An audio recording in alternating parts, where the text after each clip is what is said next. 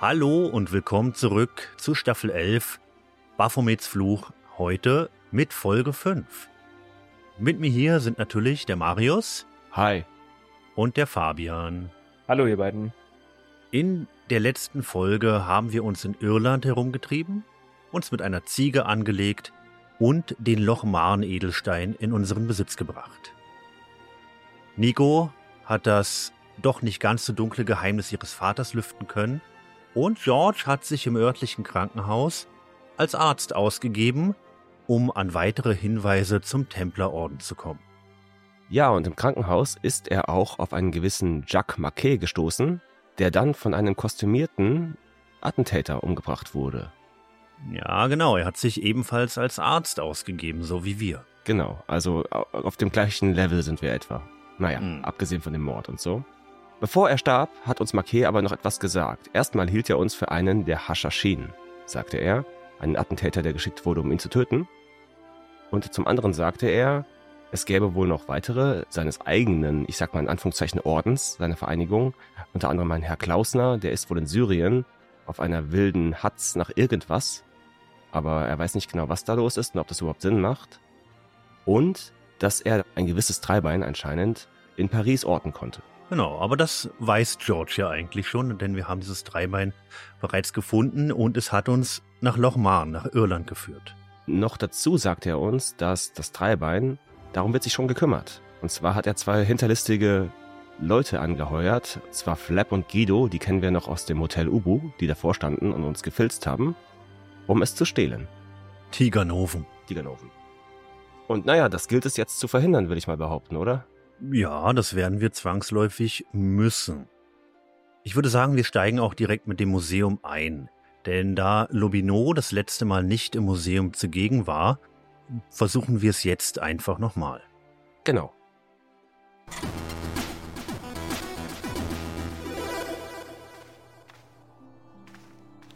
Der Wärter dreht hier weiter seine Runden und es gibt einen neuen NPC, der sich über die Vitrinen beugt.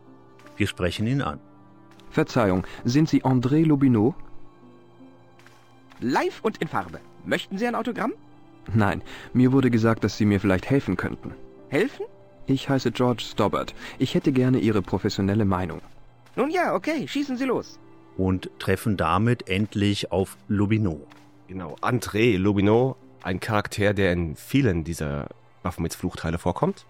Mhm. Im zweiten Teil natürlich prominent, im dritten Teil auch. Ich glaube, im fünften Teil kommt er auch vor, ja. Oh, da kann ich gar nicht mitreden. Den zweiten habe ich nie gespielt. Teil 3 ist schon zu lange her.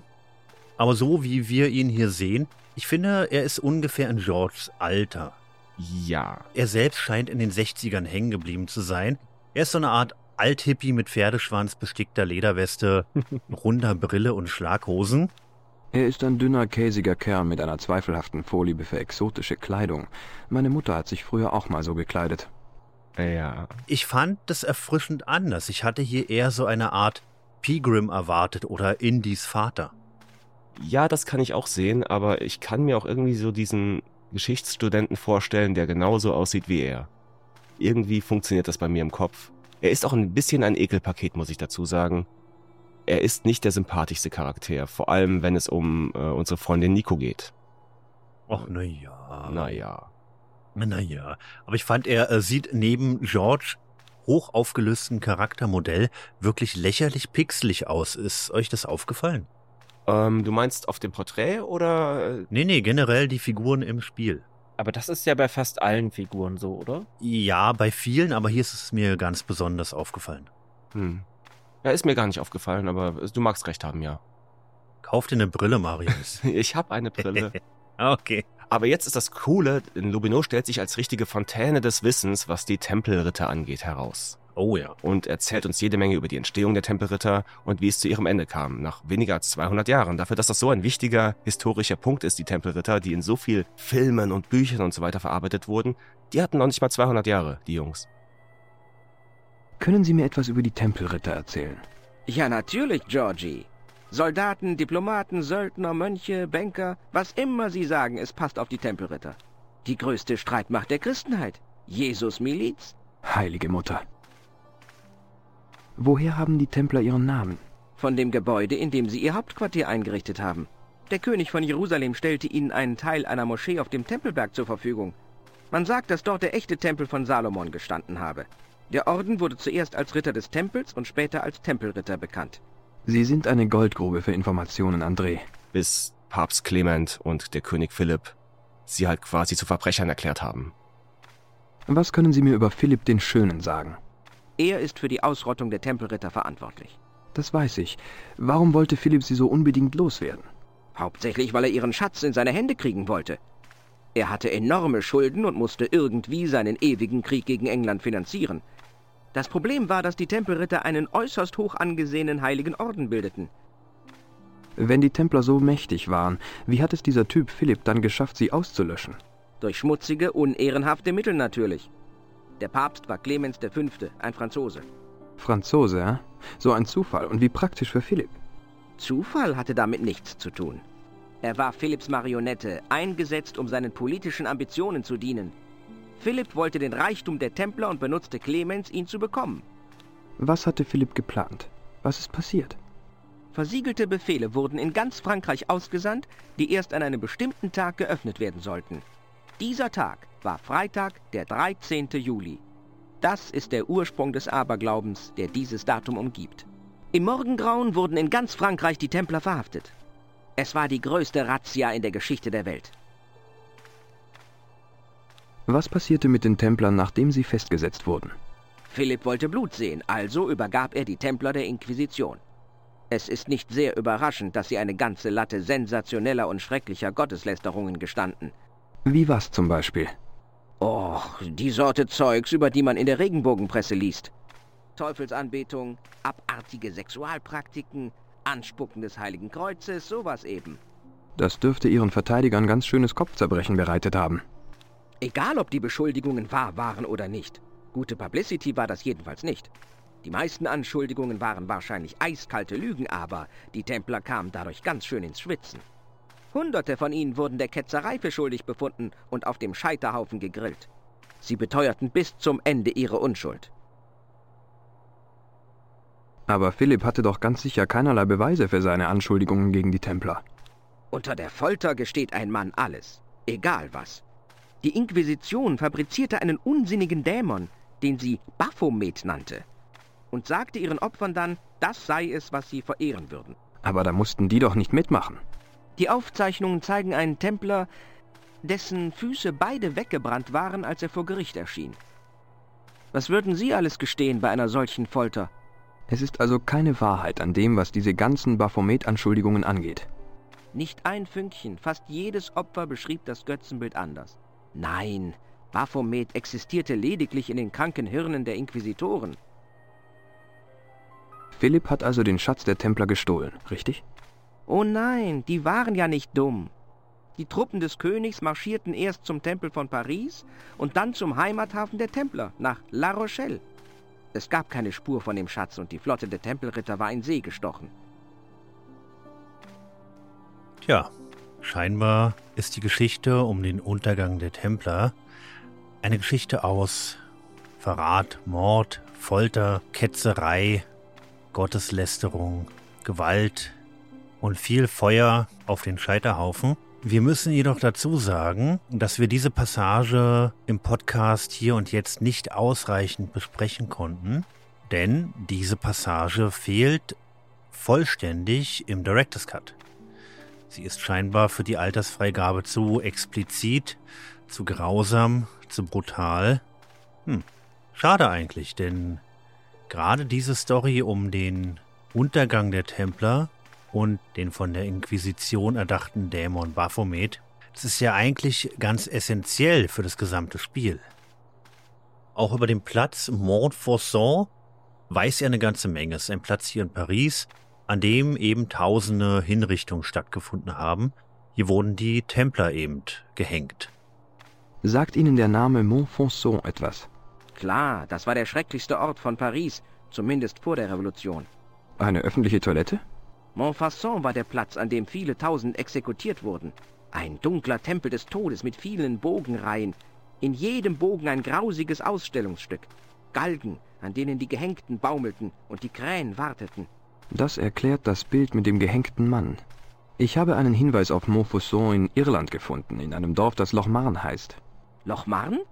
Da hat doch Pegram gegraben. Genau.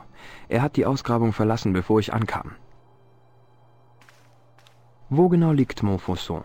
Im Nordosten beim Kanal Saint-Martin. Aber es ist nichts davon übrig. Der alte Galgen wurde während der Revolution abgerissen.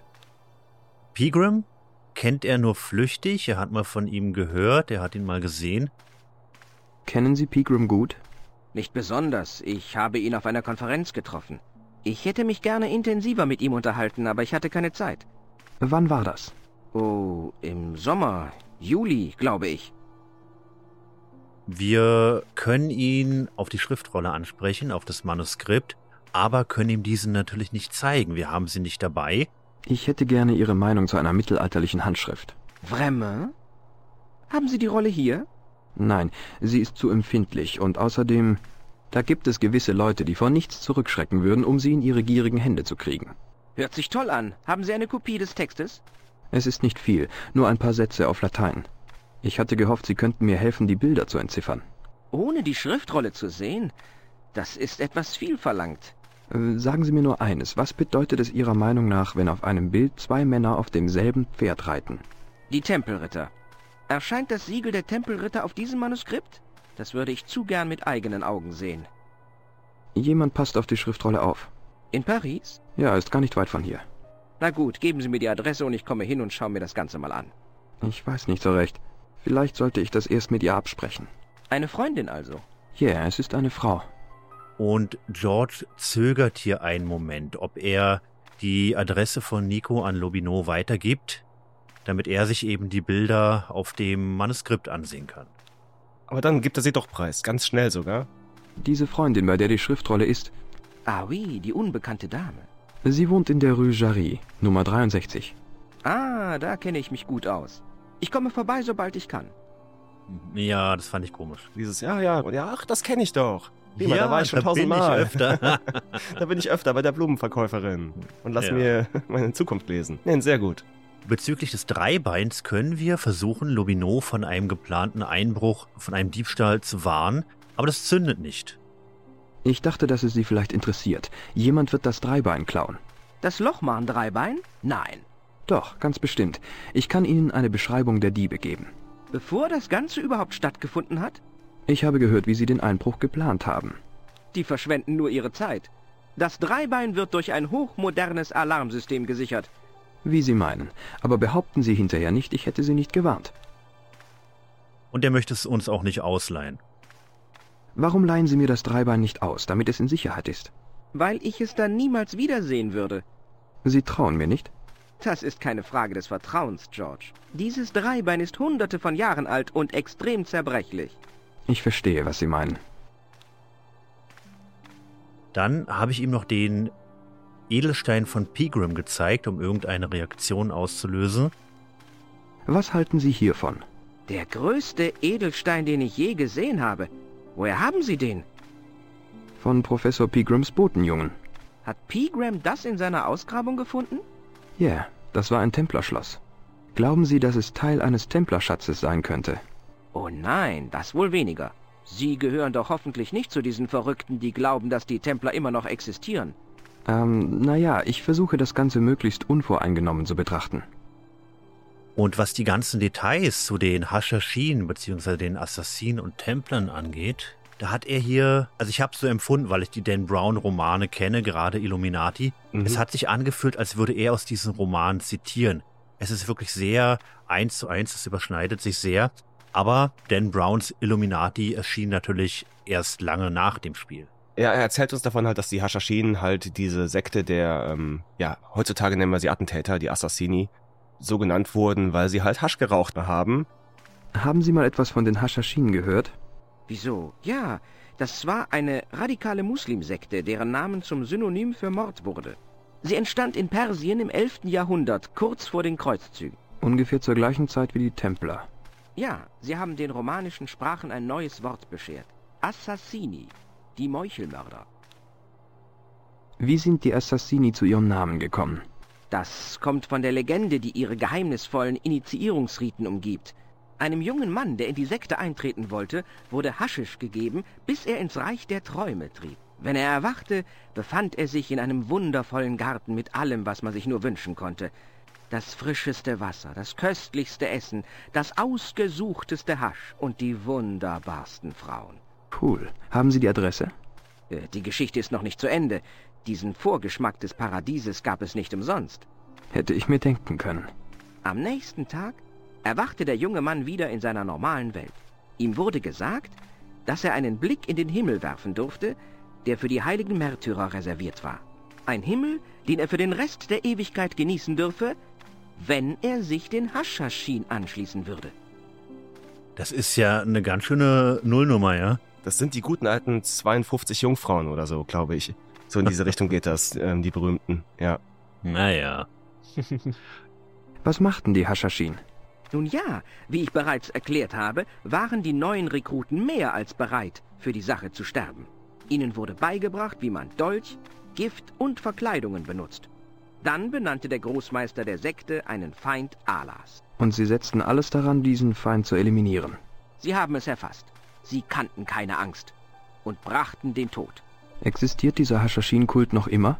Schauen Sie sich in der Welt von heute um und dann geben Sie mir die Antwort. Zu guter Letzt können wir ihn noch ein wenig über den unglaublich großen Reichtum der Tempelritter befragen und über den verlorenen Schatz. Wieso waren die Tempelritter so reich? Ein Strom an neuen Rekruten verstärkte ständig ihre Reihen, viele davon aus edlen Familien.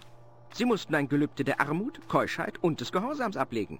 Und so wurden ihr Vermögen, ihre Güter und Ländereien dem Orden überschrieben. Die Tempelritter besaßen sehr bald Land in Frankreich, Schottland, England, Spanien, genauer gesagt in ganz Europa. Die armen Christusritter wurden zur reichsten Macht der Christenheit. Ist es wahr, dass der Schatz der Tempelritter nie gefunden wurde? Ah, wer weiß das schon so genau? Wir wissen so wenig von dem, was wirklich geschah. Und andererseits ist es möglich, dass die Wahrheit nie an die Öffentlichkeit gelangte. Was wollen Sie damit sagen? Die Templer umgibt ein mythologischer Status, sowie zum Beispiel auch den britischen König Artus. Selbst jetzt gibt es Leute, die behaupten, dass die Templer immer noch existieren. Halten Sie das für wahrscheinlich? Nein, nicht für einen Augenblick. Vielen Dank für Ihre Hilfe, André. Keine Ursache. Ja, aber mehr gibt's hier nicht zu tun. Ich habe nochmal das Fenster angeklappt, um den Hausmeister zu ärgern, aber das bringt uns nicht weiter. Mhm. Dann mit der Adresse des Montfaucon-Platzes in der Hosentasche können wir dorthin fahren. Mhm. Wir gehen wieder auf die Stadtkarte. Es gibt einen neuen Punkt. Der Platz liegt im Nordosten von Paris.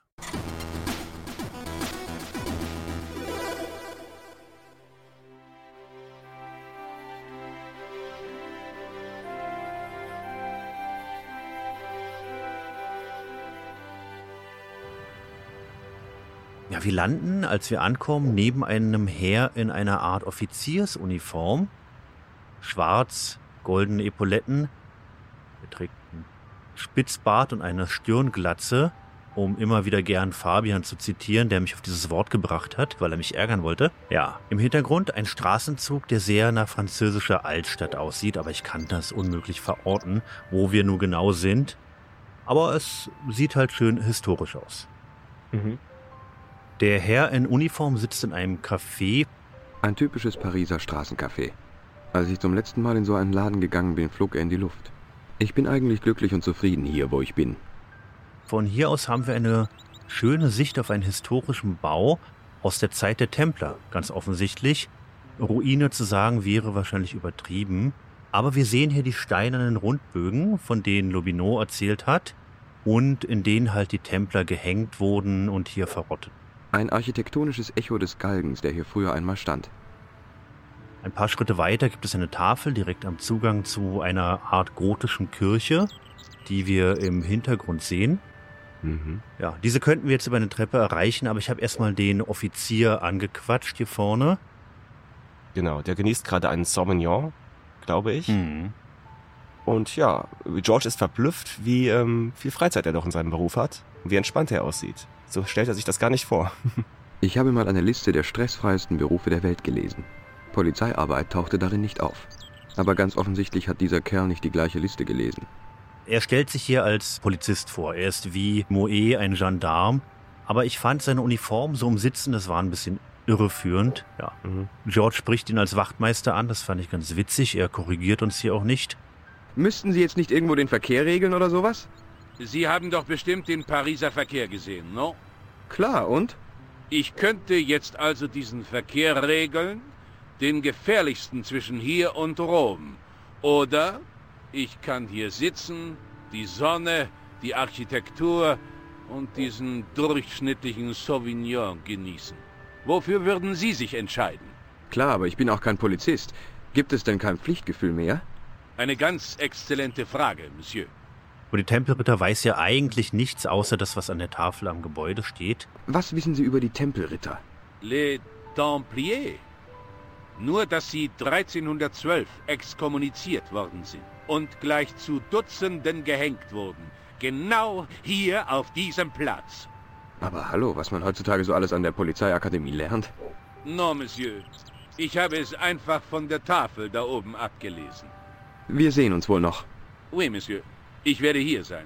Und hier wurde es dann komisch, denn ich habe diese Szene in Erinnerung gehabt. Ich habe das Spiel schon mal gespielt. Mir fehlte hier eine Touristengruppe und ein jonglierender Clown. Die waren nicht da. Es ist nur der Wachmann hier, der uns davon abhält, einen Gullideckel in der Straßenmitte zu öffnen, denn ich wusste, wir müssen da rein. Hey, hey Sie, was haben Sie da zu suchen? Lassen Sie gefälligst den Deckel in Ruhe. Sofort. Äh, tut mir leid, war nicht böse gemeint. Bleiben Sie da bloß weg. Hm, gut, ich wusste wieder mal nicht weiter. Lösungshilfe aktiviert.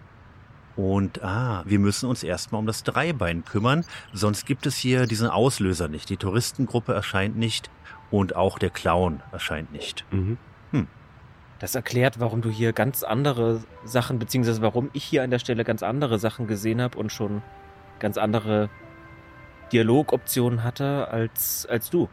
Das wird uns noch einige Male passieren, gerade Spanien, Syrien, wann jeder von uns die Möglichkeit hatte, an den jeweiligen Ort zu reisen. Das ist bei uns unterschiedlich. Genau. Wir haben in Vorbereitung auf diese Folge festgestellt, dass es scheinbar unterschiedliche Punkte gibt, an denen ja andere Sachen im Spiel getriggert werden und uns ist nicht ganz klar, ab wann welche Optionen im Spiel ausgelöst werden. Wir haben also alle so ein bisschen einen, einen unterschiedlichen Weg gehabt, unterschiedliche Sachen in unterschiedlichen Reihenfolgen.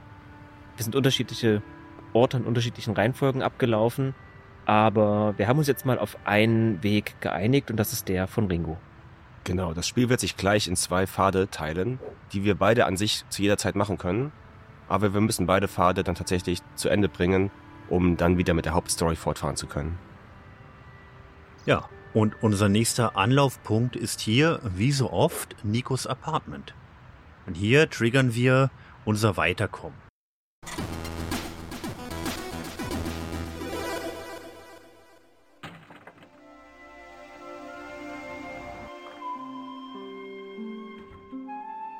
Hallo George. Nico erzählt uns, Lobinova hier. Sie hat ihm die Schriftrolle gezeigt. Er hat sich das Wappen kopiert und ist damit zurück ins Museum. Oh ja, es macht dir doch nichts aus, dass ich ihm deine Adresse gegeben habe. Keineswegs, es war schön, ihn wiederzusehen. Er ist fast übergeschnappt, als ich ihm die Schriftrolle gezeigt habe. Es passiert nicht oft, dass er sich so aufregt. Er hat das Ritterwappen abgemalt, um es mit ins Museum zu nehmen. Ich hoffe, er hat die Familie ausfindig gemacht, die das Wappen trägt. Das hoffe ich auch. Das ist der Trigger, der wichtige. Wir müssen wissen, dass Lobino das Pergament gesehen hat, die Schriftrolle. Und nun können wir zurück zu Lobino und ihn auf die Schriftrolle ansprechen. Ich mache mich besser wieder auf die Suche.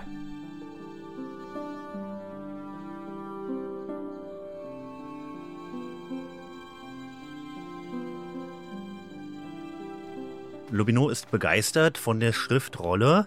Hey, ich habe Nicoles Wohnung einen Besuch abgestattet. Ja, sie hat mir von ihrem Besuch erzählt. Mann, oh Mann, das ist ein Fang, Georgie Boy. Sowas habe ich nicht erwartet. Sowas so sexy. Ich hoffe, Sie sprechen von der Schriftrolle. Mary, natürlich. Er sagt es aber auf eine seltsam zweideutige Art und Weise. Man könnte auch denken, er ist begeistert von Nico. Ich muss sagen, ich hatte hier das Gefühl, dass Nico zwar Lobino kennt oder kannte vorher, sie hat ja davon erzählt, aber er Nico nicht. Ja, das Gefühl hatte ich auch, denn sie verweist uns auf Lobino. Richtig. Also müssen sich beide zwangsläufig gekannt haben. Ja, hm. Ist ein bisschen seltsam im Dialog. Ich habe auch das Gefühl, dass Lobino Nikos Typ ist, bis George aufgetaucht ist. Aber das ist einfach nur, weißt du, in meinem Kopf Kanon. Na gut, sie ist aber auch Reporterin, ist, vielleicht kennt sie auch einfach mehr Menschen in der Stadt, als sie gekannt wird, ist ja möglich. Was meinen Sie zu der Handschrift? Sie dürfte auf die Zeit der Kreuzzüge zurückgehen. Das haben wir uns auch gedacht, wegen des Templersiegels. Es ist eine Bildergeschichte, wie die modernen Comics. Was erzählt die Geschichte in der Schriftrolle? Das weiß ich nicht. Sie wurde wahrscheinlich für den Touristenmarkt gemacht. Touristen? Oh ja, Pilger, Tausende davon auf ihrem Weg nach Jerusalem. Das Geschäft mit dem Tourismus ist nichts Neues, wissen Sie. Das gab's schon seit Hunderten von Jahren. Angefangen mit Josua, der sich mit dem Verkauf von Steinen aus den Mauern von Jericho eine goldene Nase verdient hat. Haben Sie ein paar der Bilder aus der Schriftrolle entschlüsselt? Es gibt nicht viel, woran ich mich halten könnte. Die Schlachtung des Stiers könnte ein Hinweis auf Mithras sein. Wer ist das? Ein persischer Gott. Fast so populär wie Christus damals. Das Einzige, worüber ich mir sicher bin, ist der Ritter. Er ist Spanier. Woher wissen Sie das? Die Aufschrift auf dem Schild, der Hinweis auf Ave Maria. Kein nordeuropäischer Ritter, der etwas auf sich hielt, hätte so ein Wappen getragen. Aber ganz wichtig hier, Lobino hat auf dem Manuskript eben dieses Wappen ausgemacht und er kann es einer alten spanischen Familie zuordnen. Können Sie das Wappen des Ritters identifizieren? Das habe ich schon, George. Er ist ein Mitglied der Familie des Vasconcelos von der Costa Calida. Waren Sie berühmt? Nein, nach dem 15. Jahrhundert tauchen sie nirgendwo mehr auf. Oh, Das Rad der Geschichte bewegt sich weiter. Sie sind vermutlich seit langem ausgestorben. Und das ist für mich der Trigger gewesen, nach Spanien zu reisen. Also ab diesem Punkt kann man, wenn ich mich recht erinnere, auf der Karte Spanien anwählen. Genau, das hast du aber noch nicht gemacht, oder? Nein, das habe ich noch nicht gemacht. Denn es gibt ja hier noch einiges zu tun und die Lösungshilfe sagte, oberste Priorität hat, ja, ja, oberste Priorität hat, den Überfall zu verhindern, den Diebstahl zu verhindern, den Diebstahl des Dreibeins. Mhm. Was wir hier jetzt machen müssen, um weiterzukommen, also für mich wäre das ewiges Trial and Error gewesen. Ich wäre wahrscheinlich über alle Schauplätze nochmal hin und her gereist und hätte probiert, irgendwas auszulösen, damit ich weiterkomme. Aber die Lösung liegt hier im, im Museum. Genau. Und zwar müssen wir in den hinteren Teil des Museums schleichen. Ich habe das irgendwie intuitiv damit getan, indem ich wieder das Oberlicht geöffnet habe und den Museumswärter abgelenkt habe. Wir gehen nach hinten und da gibt es eine Art Sarkophag, der aufrecht steht. In den kann sich George verstecken.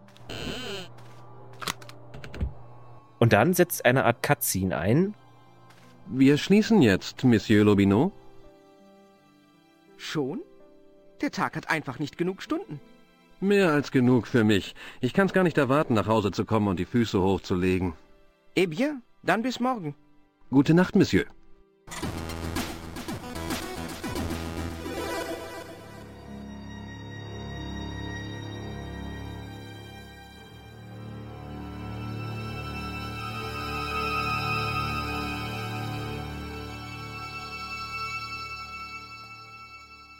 Wir sehen nun den Museumsraum aus einer anderen Perspektive, von hinten nach vorn. Der Raum ist komplett in Blau, Grau und Schwarz getüncht. Wir sehen, es ist Nacht. Lubino und auch der Wärter haben das Museum verlassen, aber zwei andere Personen verschaffen sich sogleich Zugang zum Museum. Und das sind zwei alte Bekannte.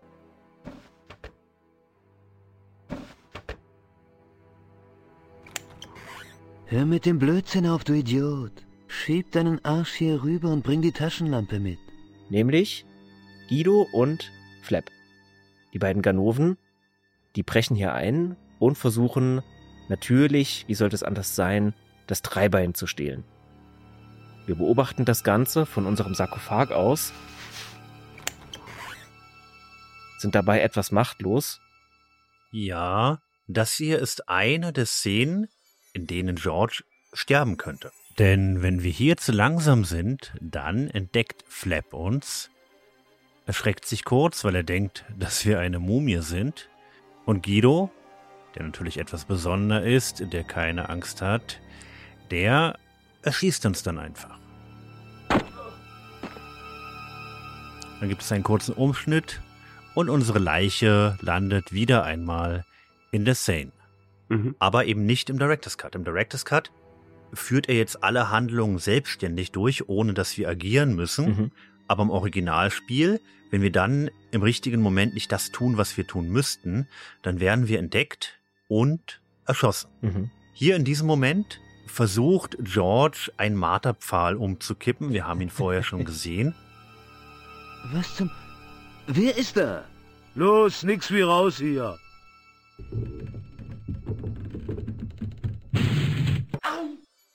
Das oberste Element des Marterpfahls fällt ihm dabei auf den Kopf. Ein Fisch. Jeder normale Mensch wäre tot, aber er taumelt kurz und wird dann ohnmächtig und dann setzt eine etwas seltsame Sequenz ein, die sich im Original wieder ein wenig von der im Director's Cut unterscheidet. Mhm.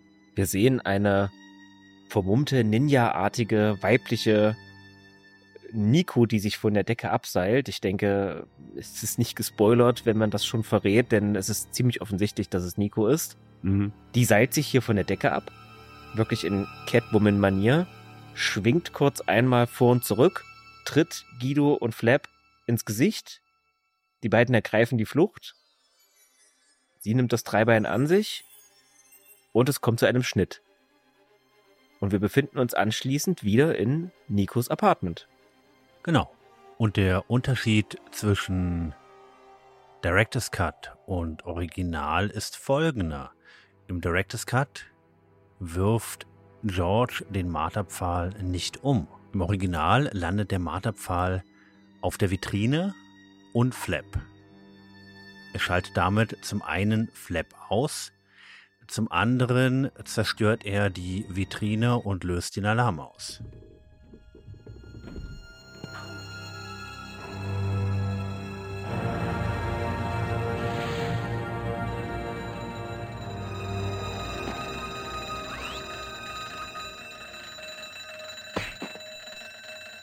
Director's Cut tritt Nico beide lediglich weg.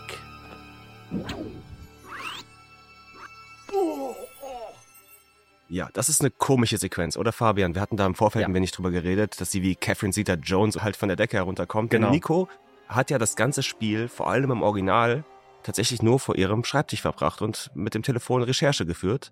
Und jetzt ist sie halt in Action. Genau. Also, ich sag mal so, ich fand im, im Director's Cut fand ich das gar nicht so sehr befremdlich wie im Originalspiel. Denn wie du schon richtig gesagt hast, im Originalspiel ist sie ja so gut wie gar nicht tätig. Ich könnte mich sogar gar nicht daran erinnern, ob man sie überhaupt mal stehen oder, oder sich bewegen sieht. Im Director's Cut hat man ja immerhin die Möglichkeit, sie zumindest im ersten Drittel des Spiels ein paar Mal zu steuern. Und da zeigt sie ja durchaus auch Geschick, indem sie da einen Balkon hochklettert und so weiter. Aber trotzdem ist diese Szene ein bisschen skurril, denn wir lernen hier eine Seite von Nico kennen, mit der man absolut überhaupt nicht rechnen konnte. Also, dass sie A, akrobatisch begabt ist, B, so tough ist und da scheinbar auch irgendwelche Kung-Fu, äh, äh, äh, Ninjutsu-Tricks beherrscht.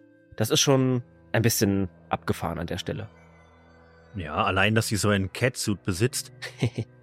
das hätte ich ihr noch zugetraut. Ja, ich, ich auch.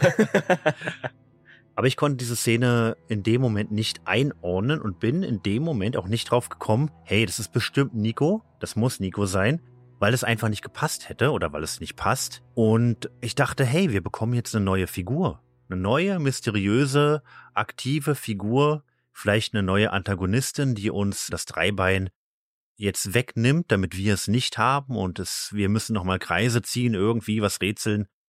Aber ja, so war es nicht. Und so ist es nicht. Nein.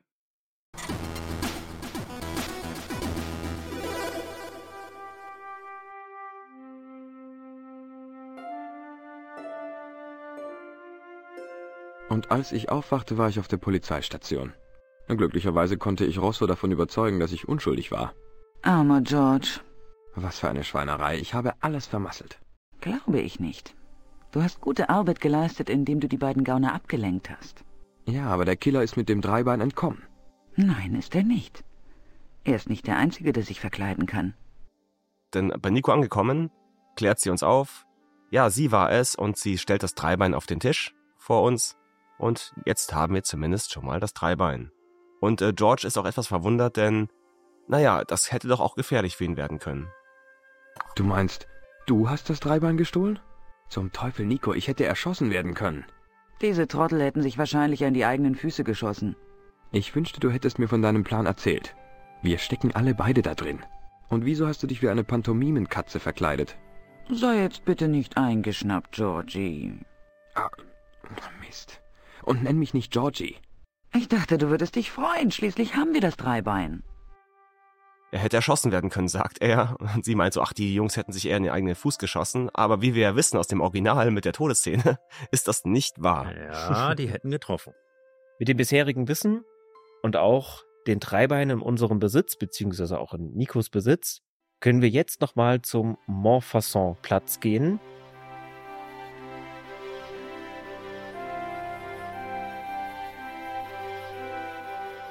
Wir erinnern uns, das war der Platz, den Ringo eben schon einmal angesprochen hat, mit dem Wachtmeister. Und wir sehen nun, dass vor dieser, diesen Ruin der Kathedrale oder dieses Gebäudes, was da stand, eine Touristengruppe angekommen ist. Leicht zu identifizieren am umhängenden Fotoapparat, der ein oder andere etwas beleibt, Socken mit Sandalen, Sonnenbrillen. Das Publikum besteht aus fünf Schaulustigen. Es ist einfach zu komisch. Du kannst die intelligentesten Menschen auf der Welt nehmen, sie in Urlaubsklamotten stecken und hey, schon sehen sie aus wie Hirnamputierte. Warum nur? Und zugleich ist da auch wieder ein Clown zu sehen. Also irgendwie hat es Charles Cecil mit Clowns. Dieser hier jongliert und führt den Touristen ein paar Kunststücke vor. Der Jongleur war wirklich gut. Ja, der ganze Platz ist insgesamt deutlich belebter. Wir können noch einmal ganz kurz den Platz beschreiben. Ringo hat es schon mal architektonisch getan. Im Hintergrund sieht man noch ein bisschen Vegetation. Die Blätter an den Bäumen sind goldgelb, sowohl vorne am Café als auch weiter hinten. Insgesamt eine schöne spätsommerliche Atmosphäre. Mhm. Und wir können nun weitere Dialogoptionen wählen. Unter anderem mit dem jonglierenden Clown. Hey, du da mit den Bällen. Ui? Von ihm erfahren wir unter anderem das Datum, an dem der letzte Großmeister der Tempelritter, Jacques de Molay, hier auf einer Insel in der Seine gehängt wurde. Was wissen Sie über die Tempelritter? Les Templiers? Ah, Ihr letzter Großmeister Jacques de Molay wurde verbrannt.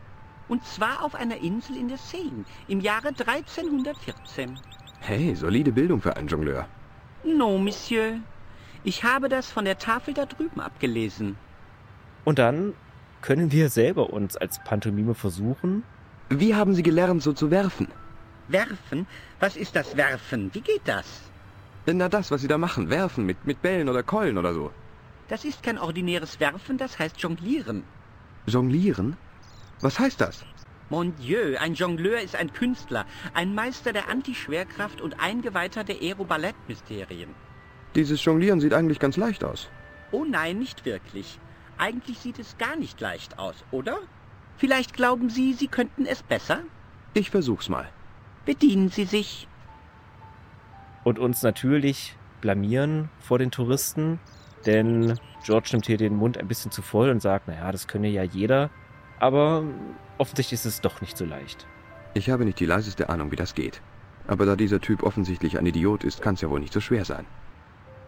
Ja, richtig. Er kann offensichtlich nicht jonglieren. Er macht sich über den Jongleur lustig und der sagt dann, hey, dann mach es doch selbst. George versucht es und macht sich eben ordentlich zum Affen. Mhm. Andererseits ist es doch schwerer, als es auf den ersten Blick aussieht. Erheblich schwerer. Aber immerhin ist das meine große Chance, einmal von völlig Fremden verspottet zu werden. Doch nicht so einfach, wie? Nein, sieht nicht so aus. Ich glaube, er erklärt uns auch den Unterschied zwischen Jongleur und im Englischen ist es Juggler. Denn Jongleur, das ist eine Kunstform und Juggler, das ist ein Clown. Aber ist natürlich ein bisschen schwierig, denn diese Person ist beides. Ja. Optisch ist sie ein Clown, aber er zeigt trotzdem Kunststückchen. Mhm. Beim Clown kommen wir nicht weiter, sondern beim Wachtmeister. Wir können ihm unsere Clownsnase zeigen. Er hat natürlich unser missglücktes Schauspiel beobachtet und erklärt uns, wir sind ein Stümper, macht uns aber darauf aufmerksam, dass unser Jonglierversuch mit Clownsnase witzig gewesen wäre. Mhm. Sie wollen also sagen, wenn ich mit einer roten Nase schlecht jongliere, bin ich der König der Komiker. Aber wenn ich ohne sie schlecht jongliere? Dann sind Sie ein, äh, wie sagt man, jämmerlicher Stümper. Genau das, oui, Monsieur. Sie haben es verstanden. Was ich hier noch gemacht habe, ganz unvorsichtig, ich habe dem Wachtmeister mein weißes Pulver gezeigt. ich auch. Den Gips meinst du, ja? Ja, ja den Gips. Wissen Sie, was das hier ist? Aha. Ihr Amerikaner mit euren verfluchten Nasenzückerchen. Ich habe die Frauen von Hollywood gelesen. Ich weiß alles darüber. Wenn Sie versuchen, das Zeug hier zu schnupfen, dann mauern Sie sich aber Ihre Nebenhöhlen zu. Das ist echter Stuckgips. Wirklich? Gott sei Dank. Einen schrecklichen Moment lang hatte ich befürchtet, ich müsste wirklich jemanden verhaften. Hallo, der Papierkram. Sie haben ja keine Vorstellung. Wir sehen uns wohl noch. Oui, Monsieur. Ich werde hier sein. Ja. Und dann setzt George halt zum zweiten Versuch an mit Clowns Nase. Ich möchte bitte nochmal versuchen, die Dinger zu jonglieren. Oh, haben Sie inzwischen einen Schnellkurs belegt? Nein, ich hatte nur eine Eingebung, was die Vorführung betrifft. Pardon? Erlauben Sie mir es Ihnen vorzuführen. Die Bälle bitte. Wenn Sie sich vollends blamieren wollen, bitte sehr, Monsieur. Okay, und jetzt zu meiner Geheimwaffe. Er jongliert, er scheitert, das Publikum ist begeistert und der ursprünglich jonglierende Clown ist stinksauer. Der Jongleur ist sprachlos vor Zorn. Er hätte jetzt gut als Pantomime auftreten können. Er sammelt seine Bälle auf, ohne ein Wort zu sagen. Ja, er verlässt den Platz wutentbrannt, hinterlässt aber einen seiner Bälle. Hey, Sie haben einen von den Bällen vergessen. Hey! Aber er hört mich nicht. Noch besser, ohne sein Unterhaltungsprogramm. Langweilt sich der Gendarm dermaßen, dass er sogar zur Abwechslung mal ein bisschen Polizist spielen geht. George hebt ihn auf und jetzt, wo der jonglierende Clown weg ist, geht auch der Gendarm. Genau, er fühlt sich jetzt nicht mehr unterhalten genug, muss vielleicht auch wieder an die Arbeit gehen. Der Jongleur ist weg, der Gendarm ist weg, die Touristengruppe steht irgendwie noch ein bisschen betröppelt da und schaut nun, was George wohl als nächstes Ulkiges veranstaltet. Aber es gibt hier ansonsten gar nicht mehr so viel zu tun am Vorplatz. Ich bin an dieser Stelle in die Kathedrale gegangen.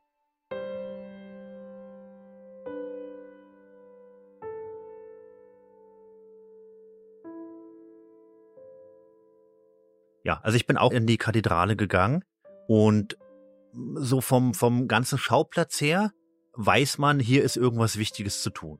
Hier muss gerätselt werden, hier muss irgendwas umgestellt, eingestellt und entdeckt werden. Aber ich konnte nichts machen.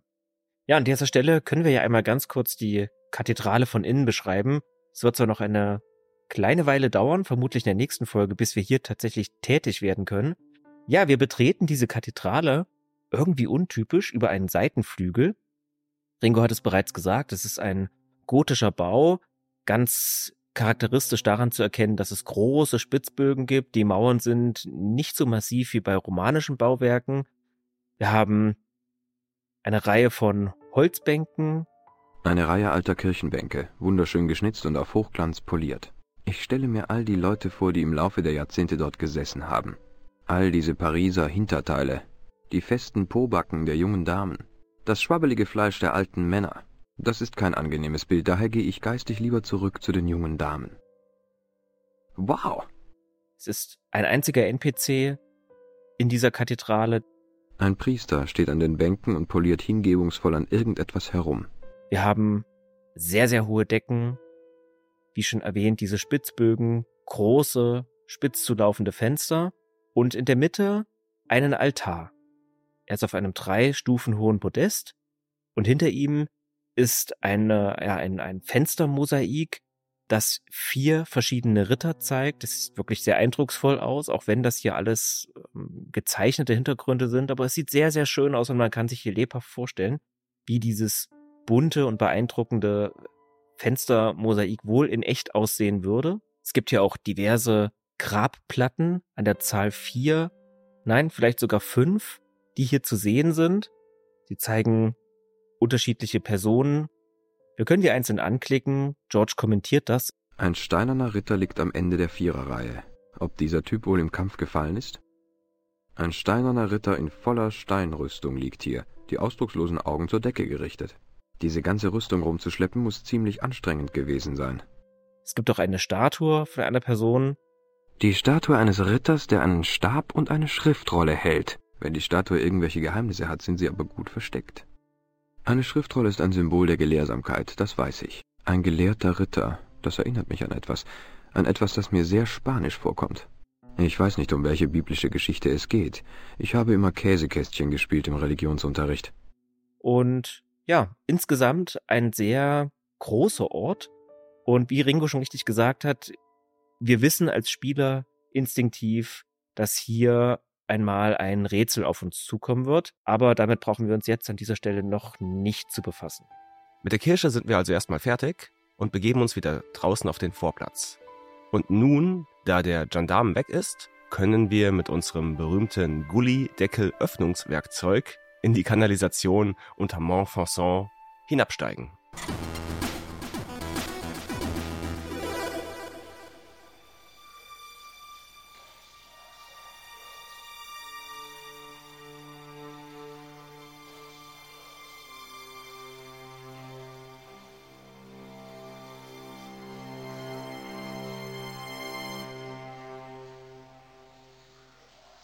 Und ja, das ist eine Kanalisation, die in etwa so aussieht, wie man sich eine Kanalisation vorstellt. Eine große, geräumige mhm. Pariser Kanalisation natürlich, die ja bekannt dafür sind, dass sie so riesig sind. Ja, also es ist keine beengte, klaustrophobische, stinkende amerikanische Kanalisation. Genau, ich habe den Krokodilsmenschen vermisst. ja. Was wir hier sehen, ist ein unterirdisches System aus Kanälen. Fast wie ein unterirdisches Venedig. Mhm. Also sehr schön. Ja. Dort befindet sich ein kleines Boot. Was an dem Boot interessant ist, sind diese Kranaufbauten. Und äh, das scheint hier auch ein eher moderner Bereich zu sein, kein uralter, vergessener. Denn er wird ja scheinbar gewartet, sonst wäre dieses seltsame Boot nicht hier. Ein komisches kleines Boot ist da festgebunden. Ich vermute, damit fahren die Wartungsmannschaften hier rum. Entweder das oder das Phantom der Oper ist irgendwo in der Nähe. Auf dem Boot befindet sich eine Winde. George bewegt sich über eine kleine Eisenbrücke auf die andere Seite und dort finden wir drei Wandtafeln. Und die können wir uns das eine nach der anderen anschauen. Ja, George erläutert ganz kurz, was man auf diesen Wandtafeln sieht. Die Inschrift ist kaum zu entziffern, aber ich erkenne das Wort Templier und irgendwas über Unschuld. Mit meinem mittelalterlichen Französisch ist es nicht weit her, aber die paar Worte, die ich verstehe, scheinen auszusagen, dass hier der Galgen stand. Oder so. Ich bin an dieser Stelle aber erstmal weitergegangen. Wir können hinten rechts um die Ecke gehen. Da sehen wir eine mysteriöse Tür mit einem Totenschädel. Ich drücke gegen die Tür, aber sie scheint abgeschlossen zu sein. Die Tür ist hübsch gefertigte Handarbeit. Und einem Wandgemälde, das einen erhängten Ritter zeigt. Genau, genau. Wir können uns eins und eins zusammenrechnen, dass es wahrscheinlich ein Kreuzritter sein soll, ein Templer. Wir kommen aber hier in diese Tür nicht rein. Also bin ich mit George noch einmal alle drei Türen im vorderen Bereich abgelaufen und bei der Tür ganz rechts bemerkt er, dass hier scheinbar der Putz bzw. die Steine etwas locker sind und zerbröseln. Die Mauer ist abgebröckelt und falls es mal eine Inschrift gegeben hat, ist sie längst verschwunden. Er hat aber nicht genug Kraft, um diese Wand einzureißen. Genau, wo Muskelkraft nicht hilft, hilft das Kanaldeckel-Anhebegerät. Zeit für ein wenig brutale Zerstörung. Hey, das klingt hohl. Ich habe ein Loch in eine historische Fundstätte gemacht. Wenn jetzt zufällig irgendwelche Archäologen vorbeikämen, dann würden sie mich dafür lynchen. In der Wand ist ein Geheimmechanismus versteckt. Mit einem Hebel in der Mitte. Dummerweise öffnet sich dadurch die Tür nicht vollständig. Und was man hier tun kann, die Geheimtür ist klemmt, ich passe nicht durch den Spalt. den Kran des Bootes ein bisschen zu bedienen, dann kommt diese, lässt die Kurbel ein bisschen Seil und einen Haken herab. Diesen befestigen wir an der Tür und öffnen diese damit gewaltsam.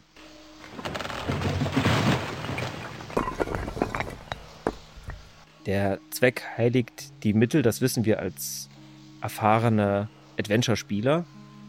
Was mich hier aber wundert, ist, dass der Schalter der diese Tür eigentlich öffnen sollte, hinter der Tür ist. Wie soll diese Tür sonst geöffnet werden? Ist sonst irgendwo anders noch ein geheimer Schalter?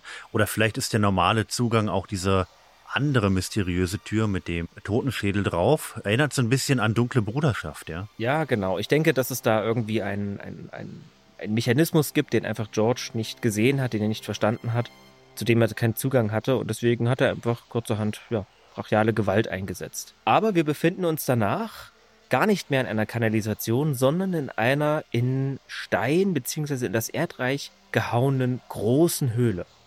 Und das ist tatsächlich eine sehr, sehr große Höhle. Ich muss das nochmal so betonen. Denn ich dachte jetzt, okay, es gibt hier einen, einen kleinen Rundgang vielleicht oder so, aber nein. Wir sehen hier eine große Treppe, die sich hier einmal um den Felsen, der wie eine Art Säule die Decke hält, wendet wir sehen ein kleines, ein kleines Loch, an dem gebliches Licht durchscheint am oberen Bereich. Und wir sehen, dass diese Treppe weiter zu einem großen Portal deutlich weiter unten in der Höhle führt. Und wir können nun einmal durch diese kleine Öffnung spionieren und schauen, was uns wohl am Ende dieser Treppe erwartet. Wir könnten diese Treppe, diese in Stein gemeißelte Treppe, auch einfach nach unten gehen. Ich höre Stimmen aus der beleuchteten Ecke. Das könnten wir machen. George trifft dann dort unten auf Menschen, auf Leute, auf unbekannte Personen und möchte einen sogenannten Citizens Arrest durchführen. Das ist es. Die Verschwörung ist entlarvt. Okay, keine Bewegung. Ich verhafte Sie im Namen... Äh, egal, Sie sind alle verhaftet. Endlich habe ich Sie. Ich kann die Angst in Ihren Augen sehen, als Ihr cleverer Plan in Scherben geht. Ihr werdet alle für eine sehr lange Zeit hinter Gitter gehen. Und eure Waffen könnt ihr gleich wegschmeißen, damit beeindruckt ihr mich überhaupt nicht.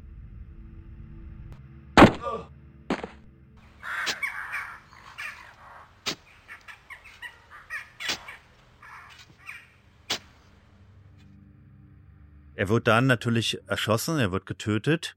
Hier greift dann wieder der Schutzmechanismus des Director's Cut und hindert uns einfach daran, dort runterzugehen.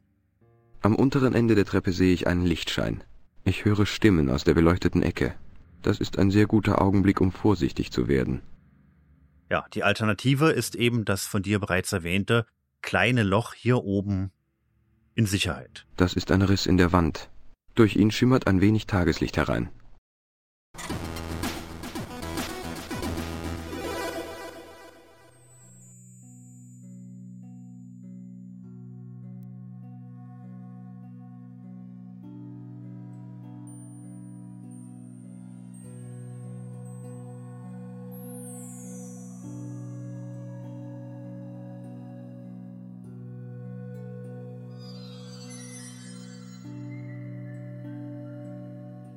Wir sehen hier eine Zusammenkunft von Menschen unterschiedlichster Art, unterschiedlichen Geschlechts, sind an der Zahl sechs Personen.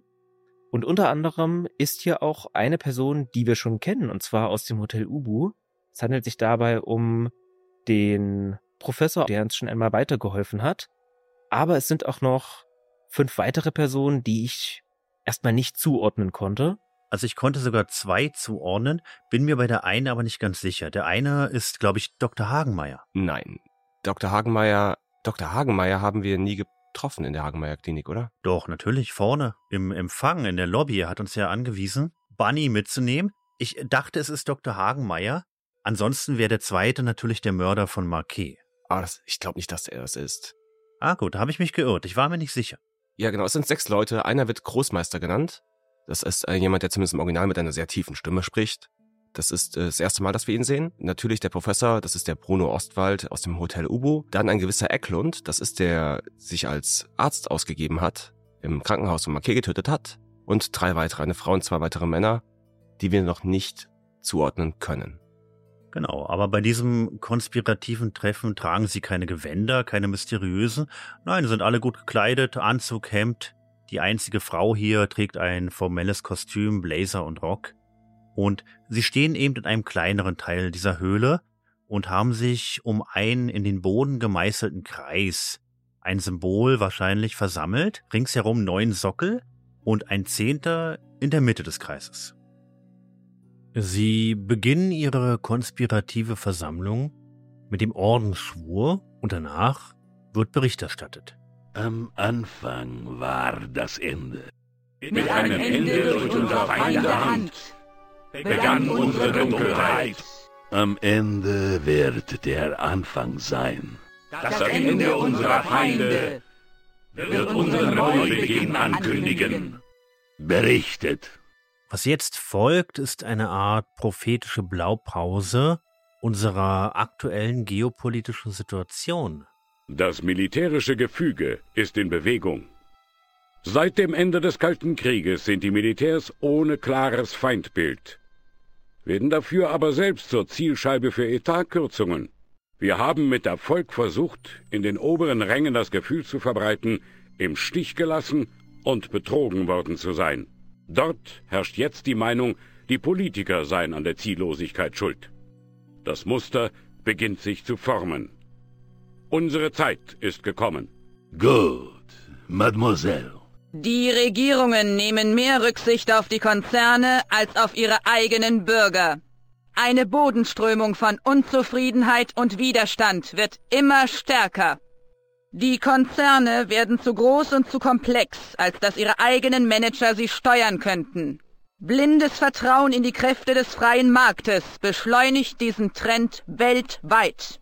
Das Muster beginnt sich zu formen. Unsere Zeit ist gekommen. Der Glaube der Weltbevölkerung an die Politiker, die sie regieren, war nie schwächer. Wir haben es geschafft, bei allen größeren Regierungen die Vorausschau und Planung durch Hektik und unüberlegten Aktionismus zu ersetzen. Die Parlamente handeln aufgrund übereilter Beschlüsse, die weder ausgeführt noch widerrufen werden können, ohne dass sie das Gesicht verlieren. Das Muster beginnt sich zu formen. Unsere Zeit ist gekommen. Exzellent. Die müden alten Regierungen sterben langsam an ihrer eigenen Inkompetenz und unserer dezenten Nachhilfe. Das könnte man vielleicht so interpretieren. Will da jetzt gar nicht so politisch werden, aber ich denke, dass das eigentlich seit ja, seit der Moderne schon immer ein gern genommener Mythos war, dass Großmächte im Hintergrund die Strippen ziehen und gar nicht so sehr die Dinge, die Welt bewegen, die wir einfachen Menschen vermuten. Ja, ich denke, das zieht sich einfach durch die Moderne mit unterschiedlichen Akteuren, ob das nun ich sag mal, die Finanzelite ist oder private Konzerne sind oder die Neotempler sind oder wer auch immer. Aber diese, diesen Verschwörungsmythos, der wird ja immer sehr gerne genommen, um irgendwie die, die Ohnmacht des einfachen Menschen zu erklären und eben auch etwas zu schaffen, das ja scheinbar übermächtig im Hintergrund agiert. Das Muster beginnt sich zu formen. Unsere Zeit ist gekommen, scheint hier der Leitspruch zu sein, denn jeder beendet damit seinen Bericht. Genau. Sie tauschen sich dabei aus, dass sie scheinbar Vorbereitungen treffen auf ein bestimmtes Ereignis.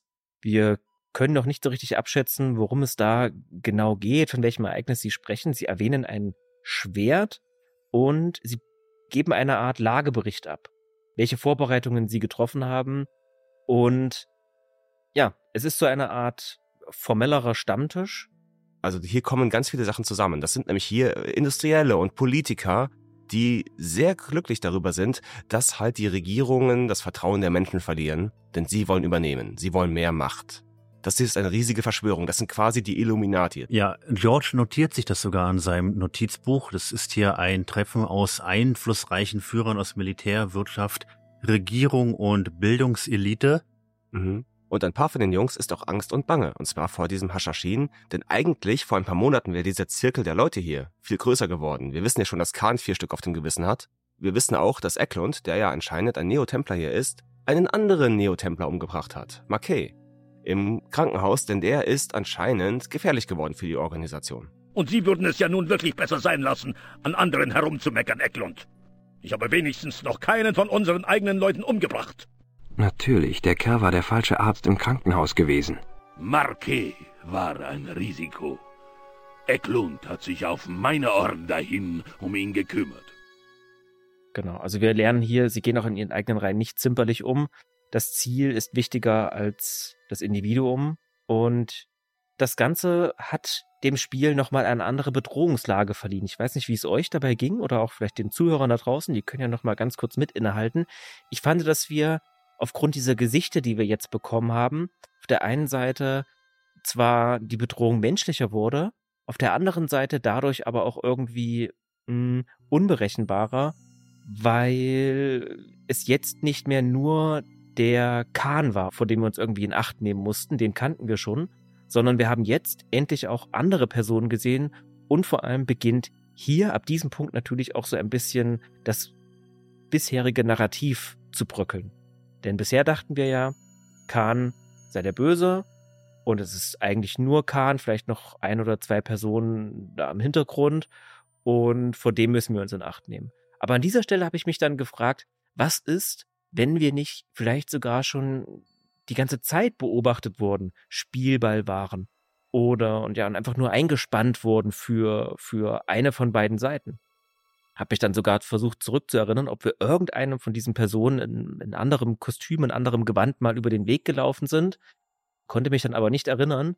Aber ja, ich habe mich dann irgendwie so hm, nicht sehr gut gefühlt dabei. Ja, freu dich auf nächste Folge. genau, ja. Äh, das macht Khan auf jeden Fall sympathischer, muss ich aber dazu sagen, für mich. Denn Khan ist für mich jetzt ab diesem Punkt auf jeden Fall nicht mehr der Bösewicht. Khan scheint die Bösewichte auszuschalten. Einen nach dem anderen. Da kann man wahrscheinlich trefflich drüber streiten, wer hier wirklich die Bösen sind und, und wer halb böse ist und, oder, oder chaotisch gut ist, wenn man so mal im D&D-Jargon bleiben möchte. Aber ja, es macht auf jeden Fall Khan mehrdimensionaler und die ganze Geschichte ein bisschen komplizierter. Und es war auch eine gute Täuschung, dass Eklund verkleidet als Arzt war im Krankenhaus, mhm. wo man natürlich als erst, wenn man es zum ersten Mal spielt, halt glaubt, das muss doch wieder Khan oder einer der Haschashinen sein, der sich verkleidet. Genau. Denn das ist ja seine Art, die Täuschung, die Art und Weise, wie die Haschaschinen vorgehen, sich zu verkleiden und dann halt zu meucheln. Aber nein, es war einer von ihnen selbst. Was ich interessant fand, ab einem gewissen Punkt im Gespräch spricht der Großmeister den Professor an und fragt hier nach dem, ich sag mal, namensgebenden zerbrochenen Schwert. Professor, wo ist das zerbrochene Schwert? Äh, wie beim letzten Mal besprochen, hat der Verlust der Handschriftenrolle unsere Suche, wie zu befürchten war, stark behindert. Und wie beim letzten Mal besprochen, haben wir Ihnen ein erheblich höheres Budget zur Verfügung gestellt. Was haben Sie mit unserem Geld angefangen, Professor? Wir gehen von der Annahme aus, dass die Tempelritter. Ähm. Also, dass unsere Vorfahren. Moment mal, das hier sind die Templer? Eine Fährte hinterlassen haben müssen, als sie die Hinweise auf den Aufenthaltsort des Schwertes von Baphomet versteckten. Eine kleine Armee von Historikern und Archäologen arbeitet daran, diese Fährte für mich aufzuspüren. Ich hoffe doch sehr, dass diese Historiker und Archäologen vertrauenswürdiger sind als unser Freund Pigrem. Pigrem war loyal. Er versuchte, den Stein von Lochmaren zu beschützen, als die Haschaschin ihm zu nahe kamen. Und er hat versagt, und bitte nennen Sie diesen syrischen Fanatiker nicht die Haschaschin. Er ist ein Mörder, schlicht und ergreifend. Da glaubt er aber selbst etwas ganz anderes. Er denkt wirklich. Ruhe! Namensgebend natürlich nur in der amerikanischen Version, Broken Sword. Aber das war so, das hat mich noch mal ein bisschen genauer hinhören lassen. Ah, das zerbrochene Schwert. Es wird später auch noch mal das Schwert von Baphomet genannt und es soll wieder neu geschmiedet werden. Genau. Und da habe ich mich auch gefragt, ist das jetzt ein Synonym für eine Zeremonie? Bedeutet Schmieden tatsächlich Schmieden oder ist das irgendwie im übertragenen Sinne gemeint? Und ich habe natürlich das Spiel schon mal gespielt. Ich, ich weiß, ne, worauf es hinauslaufen wird. Aber beim ersten Durchgang weiß ich noch, dass ich mich gefragt habe, ist das jetzt Symbolsprache oder wortwörtlich gemeint? Haben Sie auch irgendwelche guten Nachrichten für uns, Professor? Wir kennen bereits drei der Elemente. Wir wissen, dass Klausner die Linse hatte, bevor er verschwand. Wo war er? In Syrien. Wir wissen, dass er dort angekommen ist. Aber danach haben wir nichts mehr von ihm gehört. Der Attentäter. Ich befürchte, ja. Es ist eine Schande. Klausner war ein guter Agent. Muss ich euch daran erinnern, dass wir eine heilige Pflicht zu erfüllen haben? Ein Vermächtnis. Als Philipp versuchte, den Orden zu vernichten, verloren wir das Schwert und damit auch unsere Macht. Nun haben wir die Gelegenheit, es neu zu schmieden. Aber die Zeit ist knapp. Wir brauchen Ergebnisse. Keine kleinlichen Hackereien. Keine Entschuldigungen. Nun, Professor. Baphomet. Ja, natürlich. Entschuldigung. Wir werden Baphomet und das Schwert finden. Mit oder ohne die Schriftrolle. Wir haben ein anderes Element schon gefunden. Mitten in Paris. Exzellent.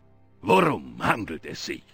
Na ja, da sind wir uns zurzeit noch nicht ganz schlüssig. Das hier wird unser letztes persönliches Zusammentreffen bleiben, bis wir das Schwert von Baphomet gefunden haben. Ich muss ja hoffentlich nicht betonen, wie wichtig es für uns ist, das Schwert zu finden. Ohne es wird unsere ganze Mühe umsonst gewesen sein. Mit dem neu geschmiedeten Schwert aber haben wir die Macht, allen Widerstand hinwegzuwischen. Wenn wir uns das nächste Mal treffen, dann, um uns zu den Prinzen dieser Welt zu machen. Wow. Ja, aber das Wichtigste hier, der Professor erwähnt Klausner, Syrien und die Linse, und das bringt uns hier weiter. Sie beschließen dann, dass noch ein bisschen was zu tun ist und verschwinden dann auch sogleich wieder über eine kleine Nussschale, über ein kleines Ruderboot, denn im hinteren Bereich dieser Höhle sehen wir Wasser. Das heißt, irgendwie gibt es hier scheinbar zwar einen Höhenunterschied zwischen der Kanalisation oben, aber auch diese Höhle hier unten. Und scheinbar scheint diese Höhle nicht voll zu laufen, also irgendwie ist wahrscheinlich der Meeresspiegel oder der Spiegel der Seine doch noch ein ganzes Stück tiefer als in der Kanalisation oben. Denn ansonsten könnte ich mir nicht erklären, warum wir hier diese große Wendeltreppe nach unten gehen und trotzdem können diese Menschen mit einem Ruderboot nach draußen rudern. Wo genau sie landen, wissen wir nicht. Das Wasser scheint zu einem unterirdischen Fluss oder so etwas zu gehören. Es war viel zu tief, um zu den Katakomben zu gehören. Ja, und dann steht halt unser nächstes Ziel fest. Naja, so halb. Denn wir haben hier noch ein kleines Rätsel zu lösen. Was ich hier nicht gemacht habe, was ihr beide definitiv gemacht habt, ich habe einfach völlig vergessen, die Höhle zu betreten. Ich dachte, hey, wir haben jetzt von Klausner und Syrien erfahren. Es muss doch jetzt auf der Weltkarte erscheinen. Hm, da habe ich dann bloß Spanien gefunden und bin nach Spanien geflogen. Aber eigentlich kann man hier gleich die Höhle abarbeiten und noch eine wichtige Information extrahieren. Ganz genau. Wir wissen, wir können nach Syrien, aber wissen ja gar nicht, wo in Syrien. Und das erfahren wir, diese Information bekommen wir, indem wir die Höhle jetzt einmal betreten.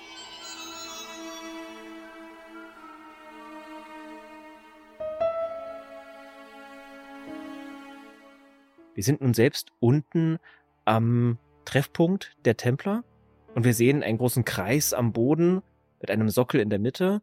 Und da gibt es eine Aufschrift. George kommentiert hier auch. Auf dem Boden ist ein großer Kreis markiert mit einem Steinblock in der Mitte. Um den Kreis sind Wörter in den Stein gemeißelt. Auf dem Kreis sehe ich das Siegel der Tempelritter und zwei Sätze auf Latein. Non omnis moriar und clarior et tenebris. Ich werde nicht völlig sterben, das Hellere aus den Schatten. In der Mitte des Kreises steht ein Steinblock. Ich bemerke drei Kerben außen an der Oberfläche des Steines. Und hier können wir auf jeden Fall das Dreibein aufstellen. Die Füße des Dreibeins passen genau in drei Kerben oben auf dem Steinblock. Und natürlich auch unseren, ich nenne jetzt mal Dreibein-Edelstein, Dreibein-Diamanten. Das Licht von oben fällt auf den Edelstein und wird in fünf saubere Einzelstrahlen gebrochen. Und durch die Decke scheint hier das Tageslicht irgendwie. Ein gebündelter Strahl des Tageslichts fällt aus der Oberwelt herab und trifft genau auf den Steinblock. Weiß nicht, ob das durch einen Gully kommt oder durch ein, ein Loch im Fels oder woher das genau kommt. Das wird doch irgendwie gar nicht erwähnt. Aber es scheint hier auf jeden Fall das Sonnenlicht durch die Decke. Irgendwie muss das wohl über die Jahrhunderte niemals zubetoniert worden sein. Und dieser Sonnenstrahl fällt nun auf unseren Edelstein. Und dieser reflektiert wie ein Prisma das Licht auf ausgewählte Buchstaben. Und jeder Strahl sucht sich einen Buchstaben aus. Von links nach rechts steht dort M A R-I-B. Marib. Jetzt muss ich nur noch herausfinden, was zur Hölle das heißen soll. Und das ist ein Ort in Syrien und damit wissen wir nun und vor allem auch Ringo, wo wir genau nach Syrien müssen. Aber ist das nicht ein bisschen dünn? Natürlich. Also generell, allein schon, allein schon die Sache mit dem Licht, mit dem Einfallwinkel, ja. mit dem Dreibein, mit dem Stein. Ja, Indiana Jones, Ringo. Indiana Jones. Ja. Aber dieser Ort, Marib, ja. Der muss ja, ja mindestens, ich weiß nicht, 600 Jahre alt sein. Von damals bis heute. Er hätte doch schon längst kaputt gebombt werden können. Er hätte umbenannt werden können. Er hätte verschwinden können, von der Wüste verschluckt. Dass man sich darauf verlässt, dass dieser eine Ort sich so lange hält. Ich glaube, da unterschätzt du ein bisschen die Menschen. Nur mal so zum Vergleich, damit du und auch die Zuhörer mal eine, eine Idee davon bekommen, wie alt Städte hier in Mitteleuropa sind und wie alt Städte in Syrien sind. Also Syrien, beziehungsweise die Hauptstadt von Syrien, Damaskus, ist zum Beispiel viel, viel älter als jede andere Stadt hier in Deutschland. Damaskus, die Hauptstadt von Syrien, wird zum Beispiel schon knapp 800 bis 900 vor Christus erwähnt. So alt ist diese Stadt schon. Und ja, auch so Städtenamen, die ändern sich ja in der Regel auch nicht, außer man kommt aus Chemnitz. das hieß dann zwischenzeitlich mal Karl-Marx-Stadt oder so. Aber ähm, ja, nee, das hat mich überhaupt nicht daran zweifeln lassen an Marib. Ähm, wir kennen auch andere Städte, die ja ihren Namen behalten haben über die Zeit. Ähm, das fand ich jetzt gar nicht so, so unnatürlich. Und zerbombt, ja klar, wir wissen, viele Städte ähm, wurden mal den Erdboden gleich gemacht, aber wurden mindestens auch genauso oft wieder aufgebaut. Gut, mit Ausnahme von Babylon vielleicht, aber. es gibt aber ein ganz anderes Problem hier. Da könnt ihr euch jetzt nicht rausreden. Und zwar haben die Neotempler nie das Dreibein und nie den Edelstein gehabt. Pilgrim hat den Edelstein nie weitergeben können und das Dreibein war ja immer im Museum. Das heißt, sie haben trotzdem ihren Agenten Klausner nach Syrien geschickt. Und wie wir gleich herausfinden werden, sie haben ihn sogar in die richtige Stadt geschickt. Das ist ein, ein valider Punkt. Vielleicht war es ein guter Agent. Ein sehr, sehr guter Agent. ja, ein sehr guter Agent. Ja gut, wir wissen nicht, ob sie vielleicht andere ähm, Recherchequellen genutzt haben, ob sie vielleicht irgendwelche Bücher hatten, ähm, Pergamentrollen oder sonst irgendwas. Das wissen wir nicht. Naja. Das wird ja bei dem Treffen so ein bisschen erwähnt, dass der Verlust des Manuskripts ein schwerer Schlag war, aber dass sie auch andere Quellen haben. Aber gut, das bringt uns wieder zurück, automatisch glaube ich, zu Nikos Apartment und George erzählt hier halt alles, was vorgefallen ist.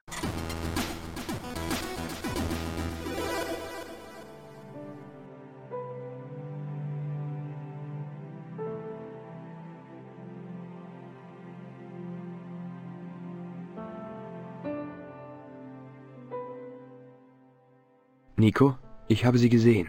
Wen? Die Templer. Ich spionierte ihnen bei einem Treffen in den Katakomben nach. Und du hast Ritter gesehen? Echte Templer? Ich beobachtete eine Gruppe von Typen, die sich als Templer verkleideten. Sie sind hinter so etwas wie dem Schwert von Baphomet her. Der falsche Doktor war da, der Typ, der Marquis getötet hat. Die Schriftrolle ist der Schlüssel, wie wir vermutet haben. Sie führt zum zerbrochenen Schwert, was immer das sein mag. Und welche Rolle hat der Mörder in dieser Geschichte? Er soll sie aufhalten. Diese Neotempler sind Männer und Frauen in einflussreichen Positionen. Siehst du den Zusammenhang? Plontar war einer von denen. Der Mörder tötete ihn wegen der Schriftrolle, damit sie das Schwert nicht finden. Aber jetzt haben wir das Manuskript. Ja. Wie können Sie dann erwarten, das Schwert zu finden? Ich weiß es nicht. Du hast was von einer Linse und einem Typen namens Klausner erzählt, der nach Syrien ging. Offensichtlich haben Sie nicht die Bedeutung des Ortes Ihres Treffens erkannt. Nachdem Sie weg waren, habe ich einen Steinsockel und eine eingemeißelte Inschrift gefunden. Ich legte den Edelstein auf das Dreibein, direkt unter einen Lichtstrahl. Der Edelstein teilte den Lichtstrahl und beleuchtete die Buchstaben M-A-R-I-B. Marib ist ein Dorf in Syrien. Dann haben die Neotempler einen Vorsprung. Klausner führte mich mit dem Rätsel dahin. Nico weiß, dass Marib ein Dorf in Syrien ist. Das erfahren wir von ihr. Ich glaube, George kann das so einfach nicht zuordnen. Marib könnte ja auch ein Ort in, keine Ahnung, Italien oder Spanien sein, ja? Iran gibt's einen bekannteren Marib, ja. Ah, siehst du. Du wirst doch da nicht selber hingehen, oder? Warum nicht? Die Typen sind verrückt und gefährlich. Und dabei fällt mir ein, du solltest den Edelstein hier lassen. Okay, was ist mit dem Dreibein? Ich schicke es an André zurück, ohne Absender. Meinst du, ich sollte nach Marib gehen? Es ist ein weiter Weg nach Syrien, George.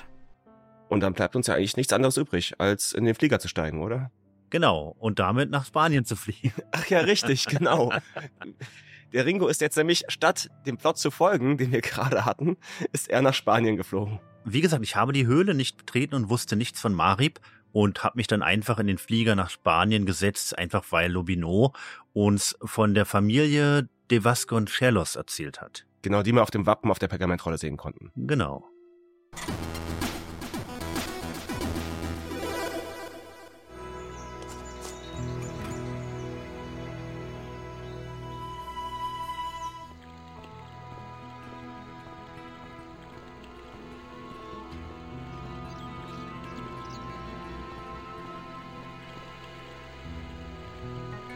Ja, George hat sich in den Flieger gesetzt, ist nach Spanien geflogen. Georges Ankunft leitet mit einer kleinen Videosequenz ein. Er steht vor einer klassischen mittelalterlichen Burgmauer. Grauer Stein mit grünem Efeu bewachsen, es ist nicht ganz klar zu erkennen. Über dem Torbogen und Zugang entdecken wir ein Emblem, eine Art ritterlicher Schild mit einem geflügelten Pferd, flankiert von zwei Löwen. Es gibt hier auch eine Inschrift, und zwar Ave Maria Gratia Plena. Das heißt wohl so viel wie gegrüßt, seist du Maria voll der Gnade. Man kennt es. Aus Hitman. Aus Hitman, ja natürlich. George durchschreitet das Tor und betritt ein, wie ich finde, kleines, idyllisches, maritimes Paradies. Auf jeden Fall, ja. Genau. Wir sehen hier einen sehr, sehr großen Garten. Ein Teil davon scheint naturbelassen, mit großen Bäumen, ein bisschen Wildwuchs. Der andere Teil ist sehr gepflegt. Wir sehen auch sogleich einen Gärtner, der hier den Rasen sprengt. Im Hintergrund ein kleines Mausoleum. Ich bin kein Architekturstudent, aber das kleine Gebäude sieht alt aus. Ob das vielleicht so eine Art Sommerhaus ist? Und ein Weg, der sich bis zu einer wirklich sehr eindrucksvollen, ja, wie du schon richtig gesagt hast, maritimen Villa pflegt, die aus Natursteinen gebaut ist. Der Hauptteil des Hauses ist schon alt, aber nicht so alt wie der Schlosstorteil. Und wie seid ihr vorgegangen? Habt ihr hier erstmal mit dem Gärtner gesprochen oder habt ihr euch versucht, gleich ins Gebäude zu begeben? Ich habe zuerst mit dem Gärtner Lopez gesprochen. Ich auch. Ein wackeliger alter Kerl sprengt den Rasen. Wenn dieser Garten allein auf seinem Mist gewachsen ist, muss er fähiger sein, als er aussieht. Und der hat uns auch direkt ziemlich schnell klar gemacht, dass wir in diesem Haus nichts zu suchen haben. Ja, das hat er. Also ich habe es andersrum gemacht. Ich bin einfach reingegangen, beziehungsweise habe es probiert. Und dann hat er auch mir klar gemacht, dass ich in diesem Haus nichts zu suchen habe. Hey, Sie! Ja, was gibt's? Es würde Ihnen doch bestimmt auch nicht gefallen, wenn wildfremde Leute einfach in Ihre Wohnung spazieren würden, oder? Also nein, ich glaube nicht. Dann nehmen Sie doch selbst auch ein bisschen Rücksicht. Okay, sorry. Genau, die Gräfin empfängt keine Gäste und ähm, tja, der ist ein ziemlich bockiger Kerl, äh, sehr unsympathisch uns gegenüber, uns sehr misstrauisch ja. gegenüber. Er ist halt ein bisschen kauzig. Er hat den typischen spanischen dunklen Teint, eine riesige Stirn, buschige Augenbrauen und eine lange Nase kombiniert mit einem sehr schmalen Kinn. Er trägt Arbeitskleidung, grüne Schürze, über einem gelben Hemd. Aber ich, da muss ich mal ganz kurz einschreiten. Findet ihr das wirklich unsympathisch und kauzig? Ich meine, stellen wir uns doch die Situation mal vor. Wir sind Anwohner oder Bedienstete auf diesem Hof, an dieser Villa, und plötzlich durchschreitet irgendein Tourist den Torbogen, läuft völlig selbstverständlich auf das Grundstück und möchte das Haus betreten. Also, ich weiß nicht, wie es euch ging. Ich hätte mit dem Gartenschlauch voll draufgehalten und hätte ihn vom Hof gejagt und hätte ihm gesagt, ich rufe die Polizei oder hätte sofort die Hunde losgelassen. Ich kann die Reaktion, auch diesen Zweifel und auch so ein bisschen des Argwohn des Gärtners sehr, sehr gut nachvollziehen. Klar, wir sind natürlich hier als George, als alter Ego, natürlich daran interessiert, möglichst schnell Zugang zum Haus zu finden. Aber ich kann das schon nachvollziehen, dass er hier skeptisch ist uns gegenüber. Ja, ich vergesse manchmal, dass wir in einem Adventure-Spiel sind und vergesse manchmal, dass Adventure-Spiel-Protagonisten einfach sowas machen. Und ich denke da gar nicht mehr drüber nach, dass wir uns eigentlich wie ein absolutes A noch verhalten. Ja, ja, wir gehen überall rein und klauen eigentlich alles, was nicht ja. und nagelfest ist. Wir sind halt Amerikaner, ne? ja. Ja, aber da er uns eh schon angesprochen hat, können wir uns auch noch ein bisschen mit ihm unterhalten. Hi, ist dies das Haus der Familie de Vasconcelos? Wer will das wissen? Ich hatte das deutliche Gefühl, dieser alte Stinkstiefel würde Ärger machen. Ich heiße George Stobbart. Ich habe mich gefragt, ob... Das Haus ist nicht für den Publikumsverkehr geöffnet. Ist das hier das Haus der de Vasconcelos? Und was geht Sie das an, Senor? Hören Sie, ich möchte doch nur einmal mit dem Haushaltsvorstand sprechen. Es gibt hier keinen Haushalt. Nur die Gräfin und mich. Ja, wir möchten natürlich die Gräfin sprechen. Der Gärtner will uns abwimmeln. Er fragt uns, was wir hier wollen. Die Gräfin hat bestimmt nicht in der Lotterie gewonnen. Erzählen Sie mir doch etwas über die Gräfin de Vasconcelos. Sie empfängt keine Gäste. Das ist alles, was Sie wissen müssen. Sie wissen doch noch nicht einmal, worüber ich mich mit ihr unterhalten will. Sie hat ja wohl kaum in der Lotterie gewonnen, oder? Wir können darauf anspringen. Wir können sagen, doch, hat sie. Ah, doch, genau das ist es. Die Gräfin hat in der Lotterie gewonnen und ich bin hier, um ihr den Scheck zu überreichen. Wunderbar. Dürfte ich ihn einmal sehen? Nein, ich meine, nein, ich muss ihn persönlich übergeben. Die Gräfin spielt in keiner Lotterie. Hey, verdammt nochmal, warum legen Sie mich dann erst rein damit? Um mich zu amüsieren. Damit Sie dastehen wie ein Idiot. Damit Sie verschwinden. Egal, was wir tun, er wird uns nicht zu ihr lassen. Spekulieren Sie auf eine kleine Bestechung oder sowas? Es gibt nichts, was Sie mir bieten könnten, Senor. Außer dem Vergnügen Ihrer Abwesenheit. Der Typ schirmte die Gräfin offenbar vor der ganzen Welt ab. Aber warum? Ich gehe dann, für jetzt wenigstens. Adios, Senor. Tja, er reagiert auch nicht auf den Buzzer. Ich habe es ausprobiert. Möchten Sie mir gerne die Hand schütteln? Das glaube ich weniger, Senor. Und Mhm. auch auf keinen anderen Inventargegenstand. Das ist so mittlerweile meine Masche. Das habe ich mir von Fabian abgeguckt so ein bisschen. Wenn ich nicht weiterkomme, erstmal alle Gegenstände auf alles anwenden, gerade auf Figuren, auf Charaktere. Auch allein deswegen, weil es öfter mal ein paar lustige Dialogzeilen dann gibt. Oh ja. Ja, ja, wie kommen wir an ihm vorbei? Ja, und zwar sehen wir ja, er ist hier schwer beschäftigt, um den Rasen zu sprengen. Ganz kurz nochmal zur geografischen Verortung dieser Lokalität. Wir befinden uns hier im Süden von Spanien, und zwar in der Provinz beziehungsweise nahe der Küstenstadt Murcia. Ich hoffe, das ist einigermaßen richtig ausgesprochen. Das ist östlich von Andalusien und südlich von Valencia. Also schon in dem Teil, in dem es sehr, sehr heiß wird, gerade im Sommer. Und wir erinnern uns, wir sind ja hier noch im September, das heißt, dort scheint es noch locker, na, hohe 20er bis niedrige 30er Grade am Tage zu erreichen. Und dementsprechend ist der Gärtner hier sehr darauf bedacht, den Rasen noch grün zu halten und ist hier schwer beschäftigt, den, den Rasen zu sprengen. Und was wir jetzt natürlich tun können, ist, ihn da irgendwie von dieser Arbeit abzuhalten. Und du sagtest es eben, Ringo, man kann sehr viele Inventargegenstände auf die Figuren anwenden und bekommt öfter mal lustige Dialogzeilen. Ich fand, eine der lustigsten Dialogzeilen bekommen wir hier, wenn wir es schaffen, den Gärtner von seiner Arbeit abzuhalten, indem wir nämlich die Wasserzufuhr unterbrechen und er uns dann völlig äh, von den Socken berichtet, sein Schlauch spritzt nicht mehr.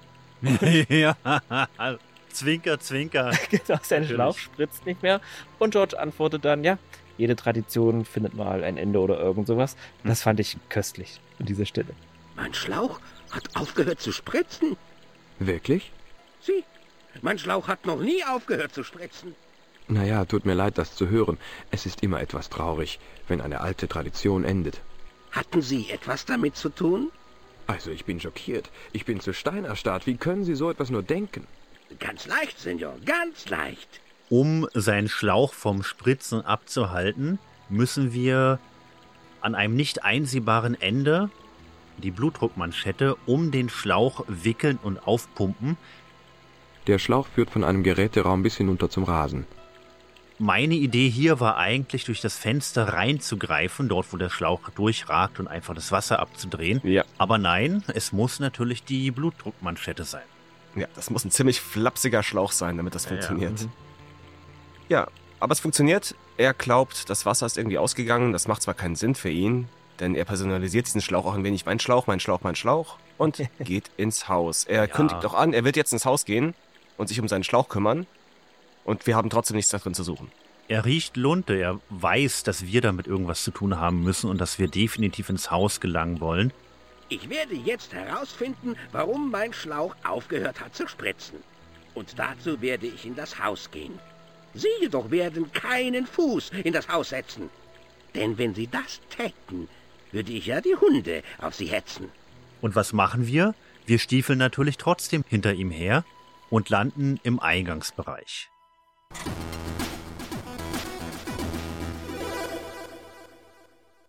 Der Gärtner hantiert in einer Art Hauswirtschaftsraum herum. Er hat uns den Rücken zugewandt, bemerkt uns nicht. Neben einer Treppe in die oberste Etage steht eine Ritterrüstung und ansonsten ist der Eingangsbereich sehr geräumig, aber auch recht zusammengewürfelt eingerichtet, fand ich. Wir haben hier einen goldenen Kronleuchter, mehrere Tiertrophäen an den Wänden. Ja, ja, ein Zwinger im Hintergrund. Ein Zwinger im Hintergrund, Pflanztöpfe mit grün, antike Vasen. Der Boden ist in so eine Art Fischgrätenmuster gepflastert.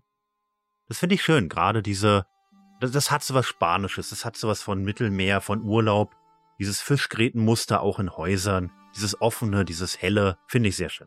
Ja, jetzt gilt es nach oben zu gehen, zu Gräfin, die ist im oberen Geschoss. Da müssen wir ziemlich nah an dem Gärtner vorbei, der halt direkt neben der Treppe steht und sich um seinen Schlauch Sorgen macht. Ja. Ich kann sehen, wie der Gärtner herauszufinden versuchte, was mit dem Schlauch nicht stimmte. Zeit für katzenfüßig schleichende Heimlichkeit. Funktioniert also nicht so einfach. Was wir machen müssen, wir müssen zum Zwinger gehen und dann fangen die Hunde aus dem Off an zu bellen. Also wir sehen die Hunde nicht, aber sie fangen an laut zu bellen, zu knurren. Und in diesem Moment müssen wir dann hinter die Rüstung gehen. Und der Gärtner geht zum Zwinger, um sich um die Hunde zu kümmern. Da hat's mich sehr gewundert, dass er uns in dem Moment dann eben nicht gesehen hat. Ja. Aber gut, was soll's. Hey, Sie da! Ich weiß, dass Sie da sind, Amerikaner. In Ordnung, ihr Hunde. Ich komme. Genau. Wir gelangen dann über die Treppe nach oben und kommen dann in eine Art Stube, so möchte ich das einmal nennen. Und das ist ein ja eingerichtetes Wohnzimmer, große Fenster mit großen Fensterläden. Das sind diese sind bodentief, wahrscheinlich mit einem angrenzenden Balkon. Wir sehen eine ältere Dame in einem blauen, ja, ich würde schon fast sagen Lapislazuli blauen Kleid, das bis zum Boden reicht. Sie hat graue Haare, einen Dutt am Hinterkopf, eine große weiße Perlenhalskette und sie sitzt allein hier in ihrem roten Stuhl. Vor ihr ein Schachbrett.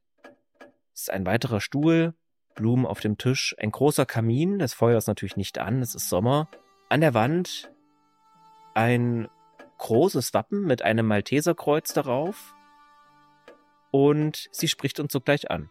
Madre Dios, wer sind Sie? Ich heiße George Stobbart. Es tut mir leid, dass ich hier so reinplatze.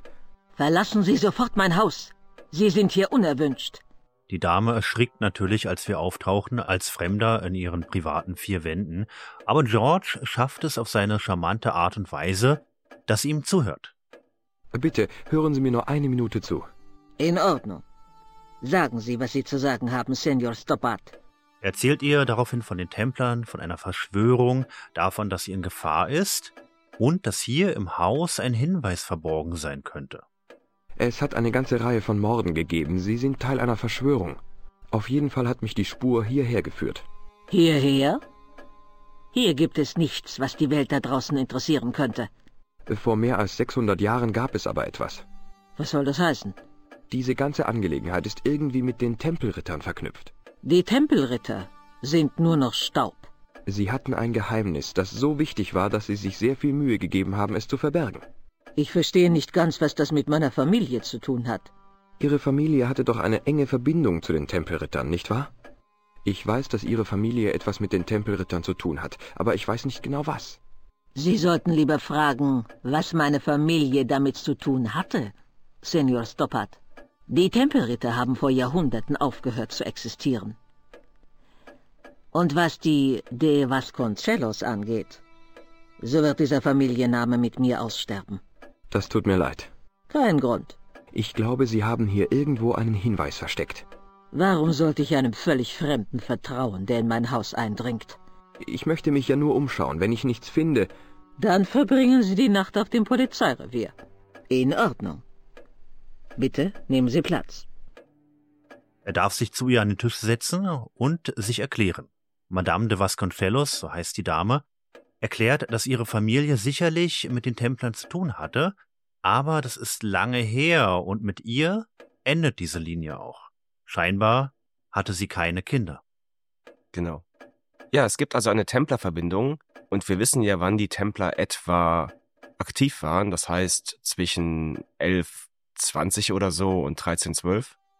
Und wir suchen also etwas, das etwa 600 Jahre alt ist hier. Mindestens. Mindestens. Okay, was immer passiert ist, es ist vor fast 700 Jahren passiert. Wenn also die Tempelritter irgendwelche Spuren hinterlassen haben, dann sind sie in Dingen zu finden, die aus dem frühen 14. Jahrhundert stammen. Offensichtlich. Also was gibt es hier, das aus dem frühen Mittelalter stammt? Frühes Mittelalter. Lassen Sie mich nachdenken. Naja, das Haus selbst ist relativ modern. Kaum 300 Jahre alt. Oh, natürlich. Die Schachfiguren. Diese Schachfiguren sind über 600 Jahre alt? Die müssen ja ein Vermögen wert sein. Allerdings. Nicht, dass ich mich von ihnen trennen würde. Natürlich. Nein, das würde ich auch nicht. Der Wert dürfte weit geringer sein, als Sie annehmen. Der Figurensatz ist nicht ganz vollständig. Eine der Figuren ist ein jüngeres Ersatzstück. Das Original ging vor langer Zeit verloren. Weiß denn niemand, wo es abgeblieben ist? Nein. Die Kinder hatten es, als sie verschleppt wurden. Kinder? Was für Kinder? Alles schön der Reihe nach, Senior Stoppard. Und die sind anscheinend so alt wie die Tempelritter, abgesehen von einer einzigen Schachfigur, die wurde halt ersetzt, denn sie ist verloren gegangen. Ja, George ist hier sehr begeistert, dass so etwas Altes, so etwas Historisches hier mitten im Raum steht. 700 Jahre alt. Und dann gibt er der armen alten Dame so einen kleinen Stich ins Herz, versehentlich, denn er sagt, das ist die Art Erbe, die man an seine Kinder weitergibt. Kurze Stille, George entschuldigt sich. Entschuldigung. Aber das war schon so ein kleiner Stich, wenn auch unbeabsichtigt. Mhm.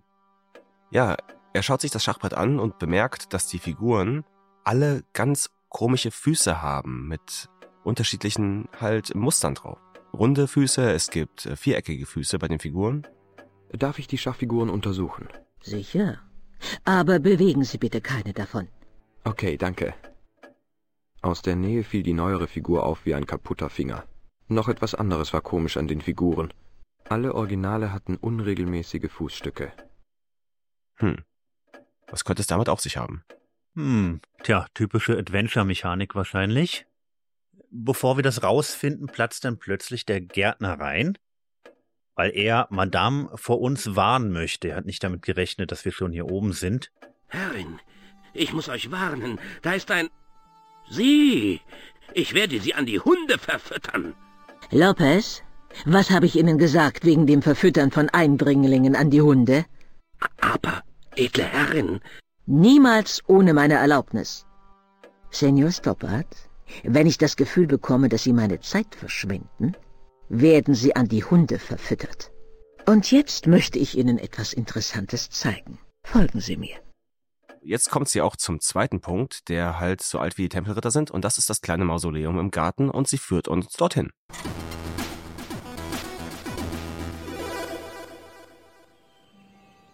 Hinaus aufs große Grundstück zu einem Kuppelbau. Wir haben diesen Bau vorhin schon gesehen im Hintergrund. Lopez trottet misstrauisch hinterher. Hier erklärt die Madame uns auch erst, dass es ein Mausoleum ist. Lopez, schließen Sie die Türe auf, por favor. Das ist das einzige erhaltene Gebäude auf dem Grundstück, das noch aus der Zeit der Tempelritter stammt. Nett. Was ist das? Ein Sommerhaus? Ein Mausoleum, Senior Stoppard. Oh. Kommen Sie mit. Hey, Senor! Ja? Ich weiß nicht, was Sie meiner Herrin erzählt haben, damit sie Ihnen diese ganzen Gefallen tut, aber ich traue Ihnen nicht. Sie haben keinen Grund, sich Sorgen zu machen. Kommen Sie nicht rein? Nein, die Toten interessieren mich nicht. Mein Garten ist etwas Lebendiges. Da können Sie mich finden.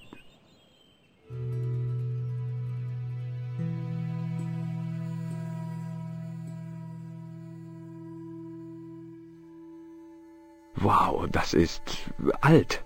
Das Mausoleum wurde im 13. Jahrhundert als letzte Ruhestadt für die Templer der De Vasconcelos errichtet. Es ist gut gepflegt. Das hier sind meine Vorfahren. Und sie verdienen Respekt. Ich komme mindestens einmal pro Woche her, um ein Gebet für sie zu sprechen. Darf ich mich etwas umsehen? Aber natürlich. Vielleicht wollen wir das ganz kurz von innen beschreiben. Wir betreten gemeinsam mit Madame de Vasconcelos dieses Mausoleum und wir sehen hier fünf Steinsärge, die wiederum fünf Tempelritter zeigen. Das Mausoleum enthält fünf Gruften für fünf der Tempelritter. Lebensgroß in Marmor. Ganz charakteristisch daran zu erkennen, dass sie große Schilde vor sich halten, auf denen ein Kreuz darauf ist, ein Altar mit zwei Kerzen und einer Bibel. Vor dem Schrein sehe ich einen Stehpult mit einer Bibel drauf. Darüber einer Statue. Eine große Statue der Jungfrau Maria bewacht alles. Ist die Jungfrau Maria wirklich die richtige, um ein Mausoleum mit fünf Rittern zu teilen? Sie beweisen nur ihre Ignoranz, Senior Stoppard. Der Templerorden war der Jungfrau Maria gewidmet. Und einer freien, nicht zugestellten Wand. Ansonsten gibt es keine wirklichen Fenster, lediglich oben an der Kuppel so kleine Oberlichter, dass ein bisschen Sonnenlicht hindurchfällt. Aber die sind nicht dafür gemacht, dass man nun seinen Blick über das Meer schweifen lassen kann oder so. Hoch oben in der Kuppel sehe ich Fenster. Ich vermute, die lassen sich öffnen, damit es hier nicht so leicht stickig wird. Und auch im Hintergrund ein sechster Steinsockel, aber auf dem kein Sarg drauf ist. Es gibt also anscheinend war mal angedacht, hier sechs Särge hinzutun, aber es gibt nur fünf. Und eindeutig alles Tempelritter den Schildern nach zu urteilen. Darf ich Sie etwas fragen? Bitte, fragen Sie. Wer genau sind denn diese Leute? Meine Vorfahren. Die fünf Männer waren alle Mitglieder der Tempelritter. Fünf Vorfahren bei den Templern? Sie müssen sehr stolz auf sie sein. Nicht nur fünf. Sechs. Wo ist der sechste Ritter? Wir wissen es nicht. Einer ihrer Vorfahren ist verschollen? Das ist eine Familienangelegenheit. Das kann ja wohl nicht wichtig für Sie sein. Sie ist aber verbunden mit dem Fluch der Familie der de Vasconcelos, oder? Ja, allerdings. Doch ich hoffe, Sie respektieren meinen Wunsch, nicht darüber zu reden. Okay, lassen wir das Thema erstmal. Sie kennen aber Ihre Geschichte gut. Was halten Sie von den Tempelrittern, Senior Stoppard? Die Templer? Sie scheinen nicht schlimmer gewesen zu sein als eine Menge anderer Ritterorden. Sie irren sich. Verglichen mit den intriganten Politikern der Hospitaler und den barbarischen Teutonen waren die Tempelritter die Verkörperung der Ritterlichkeit. Dieser widerliche französische Geldraffer von König und sein männchenmachender Papst haben ein großes Unrecht begangen. Aufgrund einer Laune dieses selbstsüchtigen Tyrannen ruht auf meiner Familie ein Fluch. Das ist doch alles so lange her. Es gibt Sachen, die sterben nie. Ungerechtigkeit gehört auch dazu. Und vor diesem Hintergrund allein mit der leicht melancholischen Madame, wahrscheinlich des Lebens müde, umringt von ihren Vorfahren, hier, wo man die Geschichte spüren kann, ist natürlich der beste Moment, die alte Dame mit dem Buzzer zu schocken. Möchten Sie mir die Hand schütteln? Eine formelle Verbeugung sollte genügen. Schade, der Buzzer hat wieder nicht gezündet. Du wolltest tatsächlich die arme Frau, die wahrscheinlich schon mit einem Schrittmacher ähm, versehen wurde, damit ins Jenseits befördern? War das deine Intention? Naja, nein, nicht gleich. Du hättest beinahe Ja gesagt. Das habe ich ja, gehört. aber nur beinahe. Ja, der Ringo wollte nur, dass sie ihre Verwandtschaft wieder sieht. Ah, ja. Denn sie ist ja immerhin die letzte. Familienzusammenführung und so. Ja, ja, ja. Naja, aber da wir ja immer noch ein Adventure-Spiel-Protagonist sind, ähm, ja, untersuchen wir mal den Raum und äh, schnappen uns die Bibel und legen sie erstmal beiseite. Als ich die Bibel entferne, sehe ich ein Muster auf der Ablagefläche des Pultes. Hey, das ist ein Schachbrett. Das war gleich dein erster Schritt, ja? Ja, ich habe natürlich erstmal versucht, die Ker also es gibt diesen Leucht nicht Leuchtstab, wie nennt man sowas? Es ist ein langer Stab, ja. Ich dachte, man macht damit die Fenster zu und wollte das gleich mal machen, aber es hat nicht funktioniert. Ja, und ich glaube, man macht damit auch die Kerze an. die Ja, genau, man macht damit die Kerze an und aus, Ja. nicht die Fenster auf und zu. Aber das soll mal einer wissen, ja? Vielleicht geht beides. In echt. Vielleicht geht beides. Ja, war natürlich Quatsch, Marius. Ich habe dich äh, unterbrochen. Du warst auf der richtigen Spur. Ja, genau, wir finden ein Schachbrettmuster unter der Bibel. Aus der Nähe kann ich ein Muster aus eingelegten Glaswürfeln sehen. Über einem Schachbrettmuster. Und es hat ganz viele Vertiefungen, die rund und viereckig sind. Genau wie die Schachfiguren, die Madame halt in ihrer Studie oben hat. Also sprechen wir sie drauf an und ich liebe diesen Moment, der jetzt kommt. Denn die Madame ist nicht bitter oder so, aber sie ist auch einfach etwas, ja, deprimiert vielleicht, einsam, natürlich einsam auch aus eigenem Wunsch. Aber auf jeden Fall hat sie nicht diesen Sporn, den George hat, äh, auf Abenteuer und Entdeckung. Und das ändert sich in einem Moment hier. Was ist mit dem gläsernen Schachbrett? Gibt es dazu auch eine Geschichte? Gläsernes Schachbrett. Ach, das Muster auf dem Stehpult. Das dürfte reine Dekoration sein, vermute ich. Da fehlen Glasstücke. Das war schon immer so, seit ich ein Kind war. Die Löcher im Glas sehen aber verteufelt nach Absicht aus. Nein, das ist lächerlich. Welche Bedeutung könnten sie schon haben? Sie sind Teil eines Schachbrettes und die Lücken sind für... Senior Stoppard, Sie meinen doch nicht. Dieser Ort wurde für die Templer gebaut und ihre Schachfiguren stammen aus der Zeit der Templer. Das bringt einen doch ans Grübeln, oder? Das hier muss es sein. Hierauf verweist die Handschrift. Das ist umwerfend. Darf ich das so verstehen, dass die Templer hier ein Rätsel hinterlassen haben? Und dass wir die ganzen Jahrhunderte nicht mal gemerkt haben, dass es dieses Rätsel überhaupt gibt? Es ist wundervoll zuzuschauen, wie sich die Gräfin vor meinen Augen verwandelt. Wenn wir ihr das nämlich zeigen, dann ist sie ganz begeistert. Nun gut. Keine Zeit für ein längeres Bad in Selbstmitleid. Was? Senior Stoppard? Dieses Mysterium hat lange, sehr lange überdauert. Aber es endet hier und jetzt. All die Jahre des Fatalismus fielen einfach von ihr ab. Und ich finde es auch toll, wie sich ihr kleines Porträt ändert. Und sie lächelt auf einmal und George weist sie auch darauf hin, dass es schön ist, sie wieder glücklich zu sehen. Ja. Ja, sie bekommt so, so ein Leuchten in den Augen. Ich fand das auch sehr schön. Ich fand es aber komisch, dass sie dieses äh, Schachbrettmuster ihr ganzes Leben lang als rein dekorativ abgetan hat. Sie erzählt das. Sie ist nie auf die Idee gekommen, dass man hier irgendetwas machen könnte, dass dieses Schachbrettmuster unter der Bibel auf einem Altar, warum sollte es dort sein, dass das vielleicht irgendeinen Sinn hat, einen tieferen. Ja, es ist fünf mal fünf groß. Das ist natürlich dann, das macht vielleicht nicht direkt diesen Schachvergleich aus, aber klar, die Vertiefungen darin, die genau auf die Figuren passen, ähm, naja, da hätte auf jeden Fall mal die Münze fallen sollen. Sie ruft nach Lopez, er soll die Schachfiguren holen. Lopez? Lopez, legen Sie den Schlauch weg und hören Sie mir zu. Gehen Sie zum Haus und holen Sie meine Schachfiguren. Ja, die alten Schachfiguren. Los jetzt, schnell! Oh, das ist aufregend, was? Erwarten Sie nicht zu viel, das könnte genauso gut eine Sackgasse sein. Oh, daran glaube ich keine Sekunde lang. Es ist schön, Sie so glücklich zu sehen. Glücklich? Ja, wissen Sie, ich glaube, das bin ich wirklich. Und während wir warten, erzählt sie uns dann doch die damaligen Vorgänge um den verschollenen Tempelritter, der, der hier fehlt, der dessen Grab leer ist, und ganz allgemein über den Fluch der Vasconcellos und die Ungerechtigkeiten, die den Tempelrittern widerfahren sind. Während wir warten, könnten Sie mir doch eigentlich erzählen, was hier wirklich passiert ist. Ich meine mit dem Fluch und so. Es fing alles zu der Zeit an, als der Orden der Tempelritter zerschlagen wurde. Don Carlos hatte den Orden bereits verlassen, um ein Gelehrter zu werden. Don Carlos? Ist das der Kerl, der verschollen ging? Sie. Aber er hatte seine Rechnung ohne den Bischof dieses Bistums gemacht.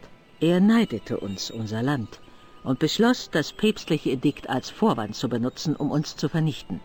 Don Carlos befand sich gerade auf einer seiner Forschungsreisen als die Inquisition kam. Als Don Carlos zurückkehrte, fand er seinen getreuen Diener ermordet vor. Seine Kinder waren verschwunden. Sie haben die Kinder mitgenommen. Warum? Das werden wir wohl nie erfahren. Der Bischof leugnete, irgendetwas über das Verschwinden der Kinder zu wissen.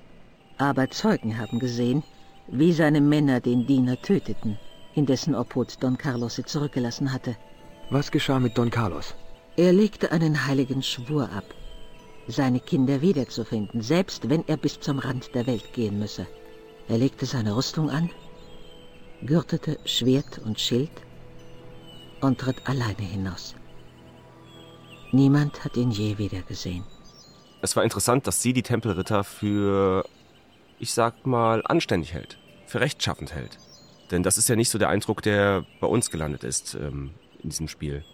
Aber sie hat eine ganz andere Ansicht, äh, was die Tempelritter angeht. Ja, würde ich, da würde ich dir sogar ein bisschen widersprechen, denn das ist natürlich so ein bisschen bipolar, unser Bild, was wir von den Tempelrittern haben. Auf der einen Seite die, ich nenne es jetzt mal die, die, das, ich sag mal, die Origin-Tempelritter, also die Originalen von damals, denen wahrscheinlich tatsächlich einfach ein Unrecht widerfahren ist, ein historisches. Und auf der anderen Seite natürlich das Bild dieser sogenannten ähm, Neotempler von heute, die versuchen, die Gesellschaft zu manipulieren und ihren Machtbereich auszuweiten. Und das steht natürlich im krassen Gegensatz und verfälscht wahrscheinlich auch so ein bisschen das Erbe der Templer. Ja.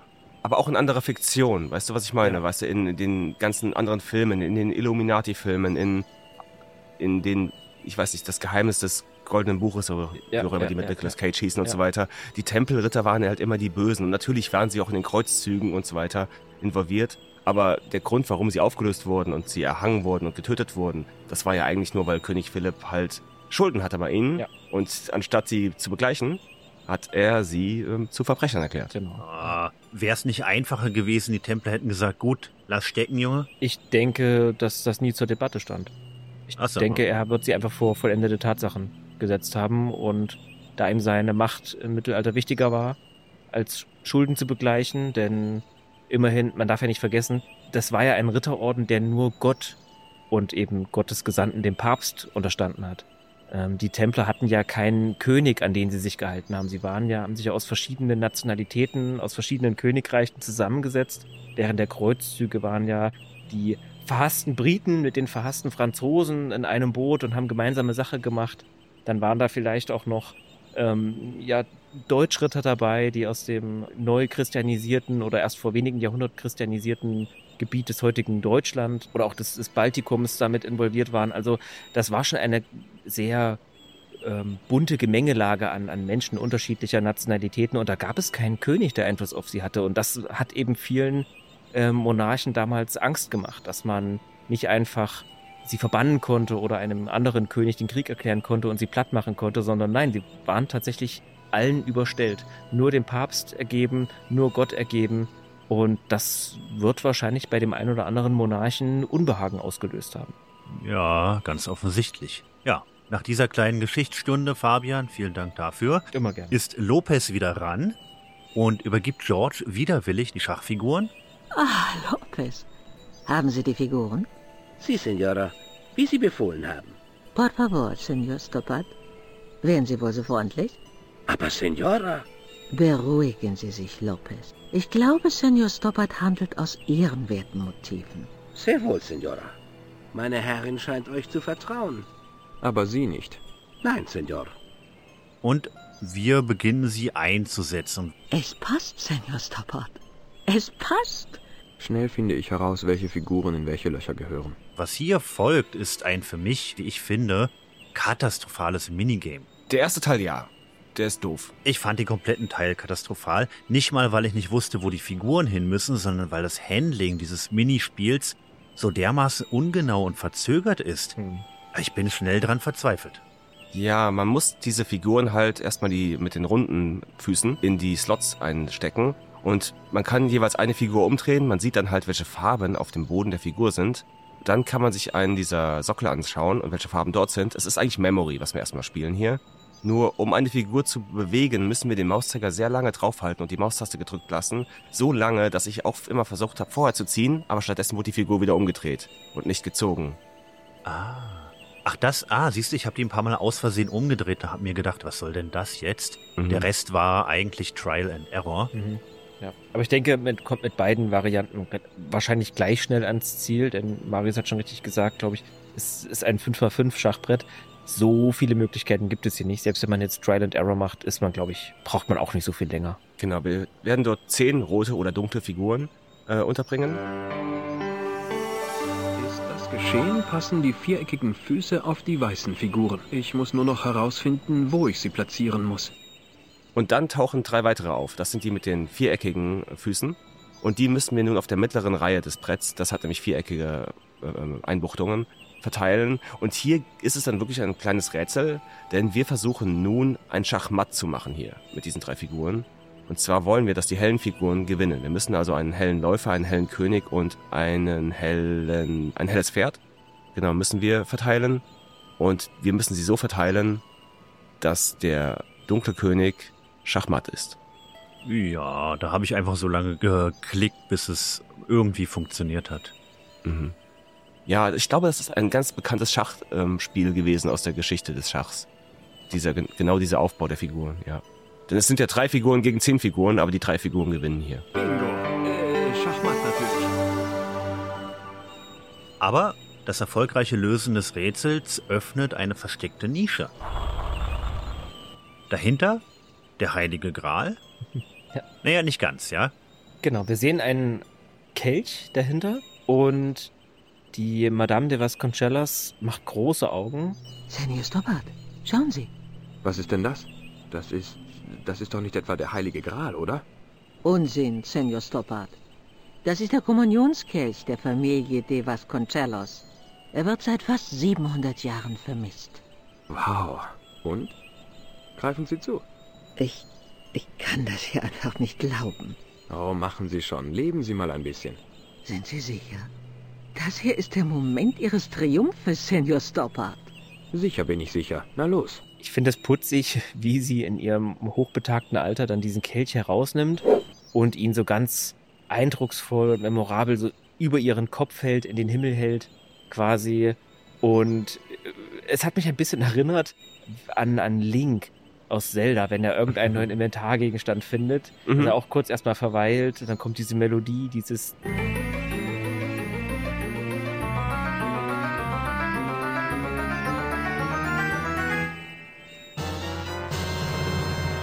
Hier wird uns ein neuer Inventargegenstand präsentiert. Und genauso ähnlich feiert sie auch diesen Moment, in dem sie diesen 700 Jahre alten verschollenen Familienkelch der De Vasconcelos in den Händen hält. Dass möglicherweise tödliche Fallen eingebaut sein könnten, daran habe ich in diesem Moment überhaupt nicht gedacht. Und das Ganze hat nochmal richtig Feuer in ihr Leben gebracht, das eigentlich ja schon geschrieben war. Aber jetzt kann sie ihr, ihre Biografie um ein paar Seiten weiter befüllen. Genau, es ist ein Kommunionskelch, der ist da, um Wein zu trinken, also das Blut Christi zu trinken. Das ist halt diese Nummer. Ja. Und wir werden automatisch wieder zurück nach Paris geschickt hier.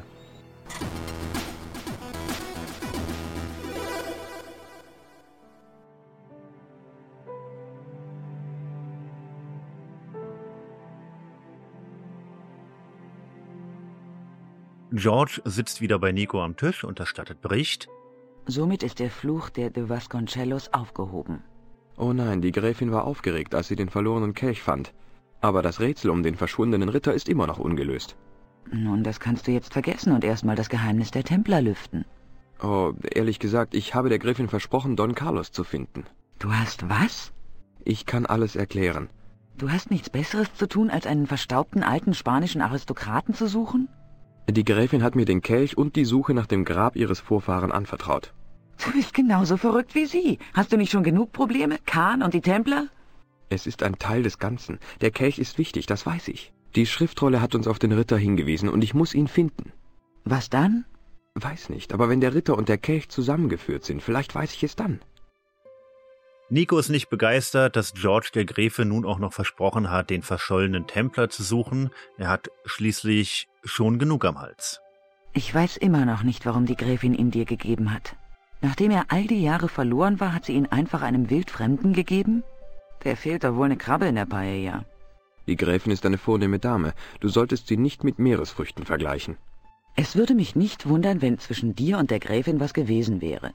Ist das dein Ernst? Sie ist alt genug, um meine Großmutter zu sein. Meinst du, ich sollte nach Marib gehen? Es ist ein weiter Weg nach Syrien, George.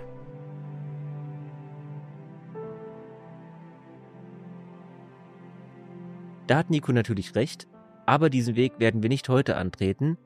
Wir hatten erstmal genug Abenteuer für eine Folge und sind dem Tod mehr als einmal von der Schippe gesprungen.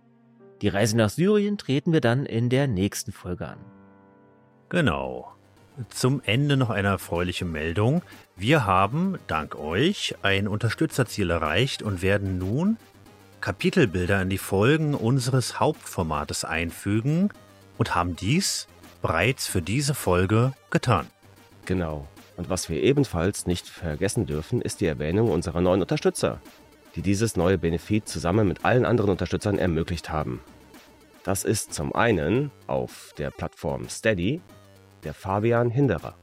Genau, der Stefan Bade, Jan Grasegger, Kim Thielen, Marcel Schreiber, Wadelbeißer, sehr schön, Manuel Neumann, Timo Gerber. Und Andreas Rampelt. Jo, und auf Patreon gab es auch drei neue. Da ist unter anderem der Ameisenmann, Sakai. Und JHG Grünberg. Ja, allerbesten Dank. Ja, vielen Dank. Das ist sehr freundlich von euch, dass ihr uns unterstützt. Und dann bleibt nur zu sagen, viel Spaß beim Hören unserer Folge. Macht's gut. Bis zum nächsten Mal. Ciao. Ciao.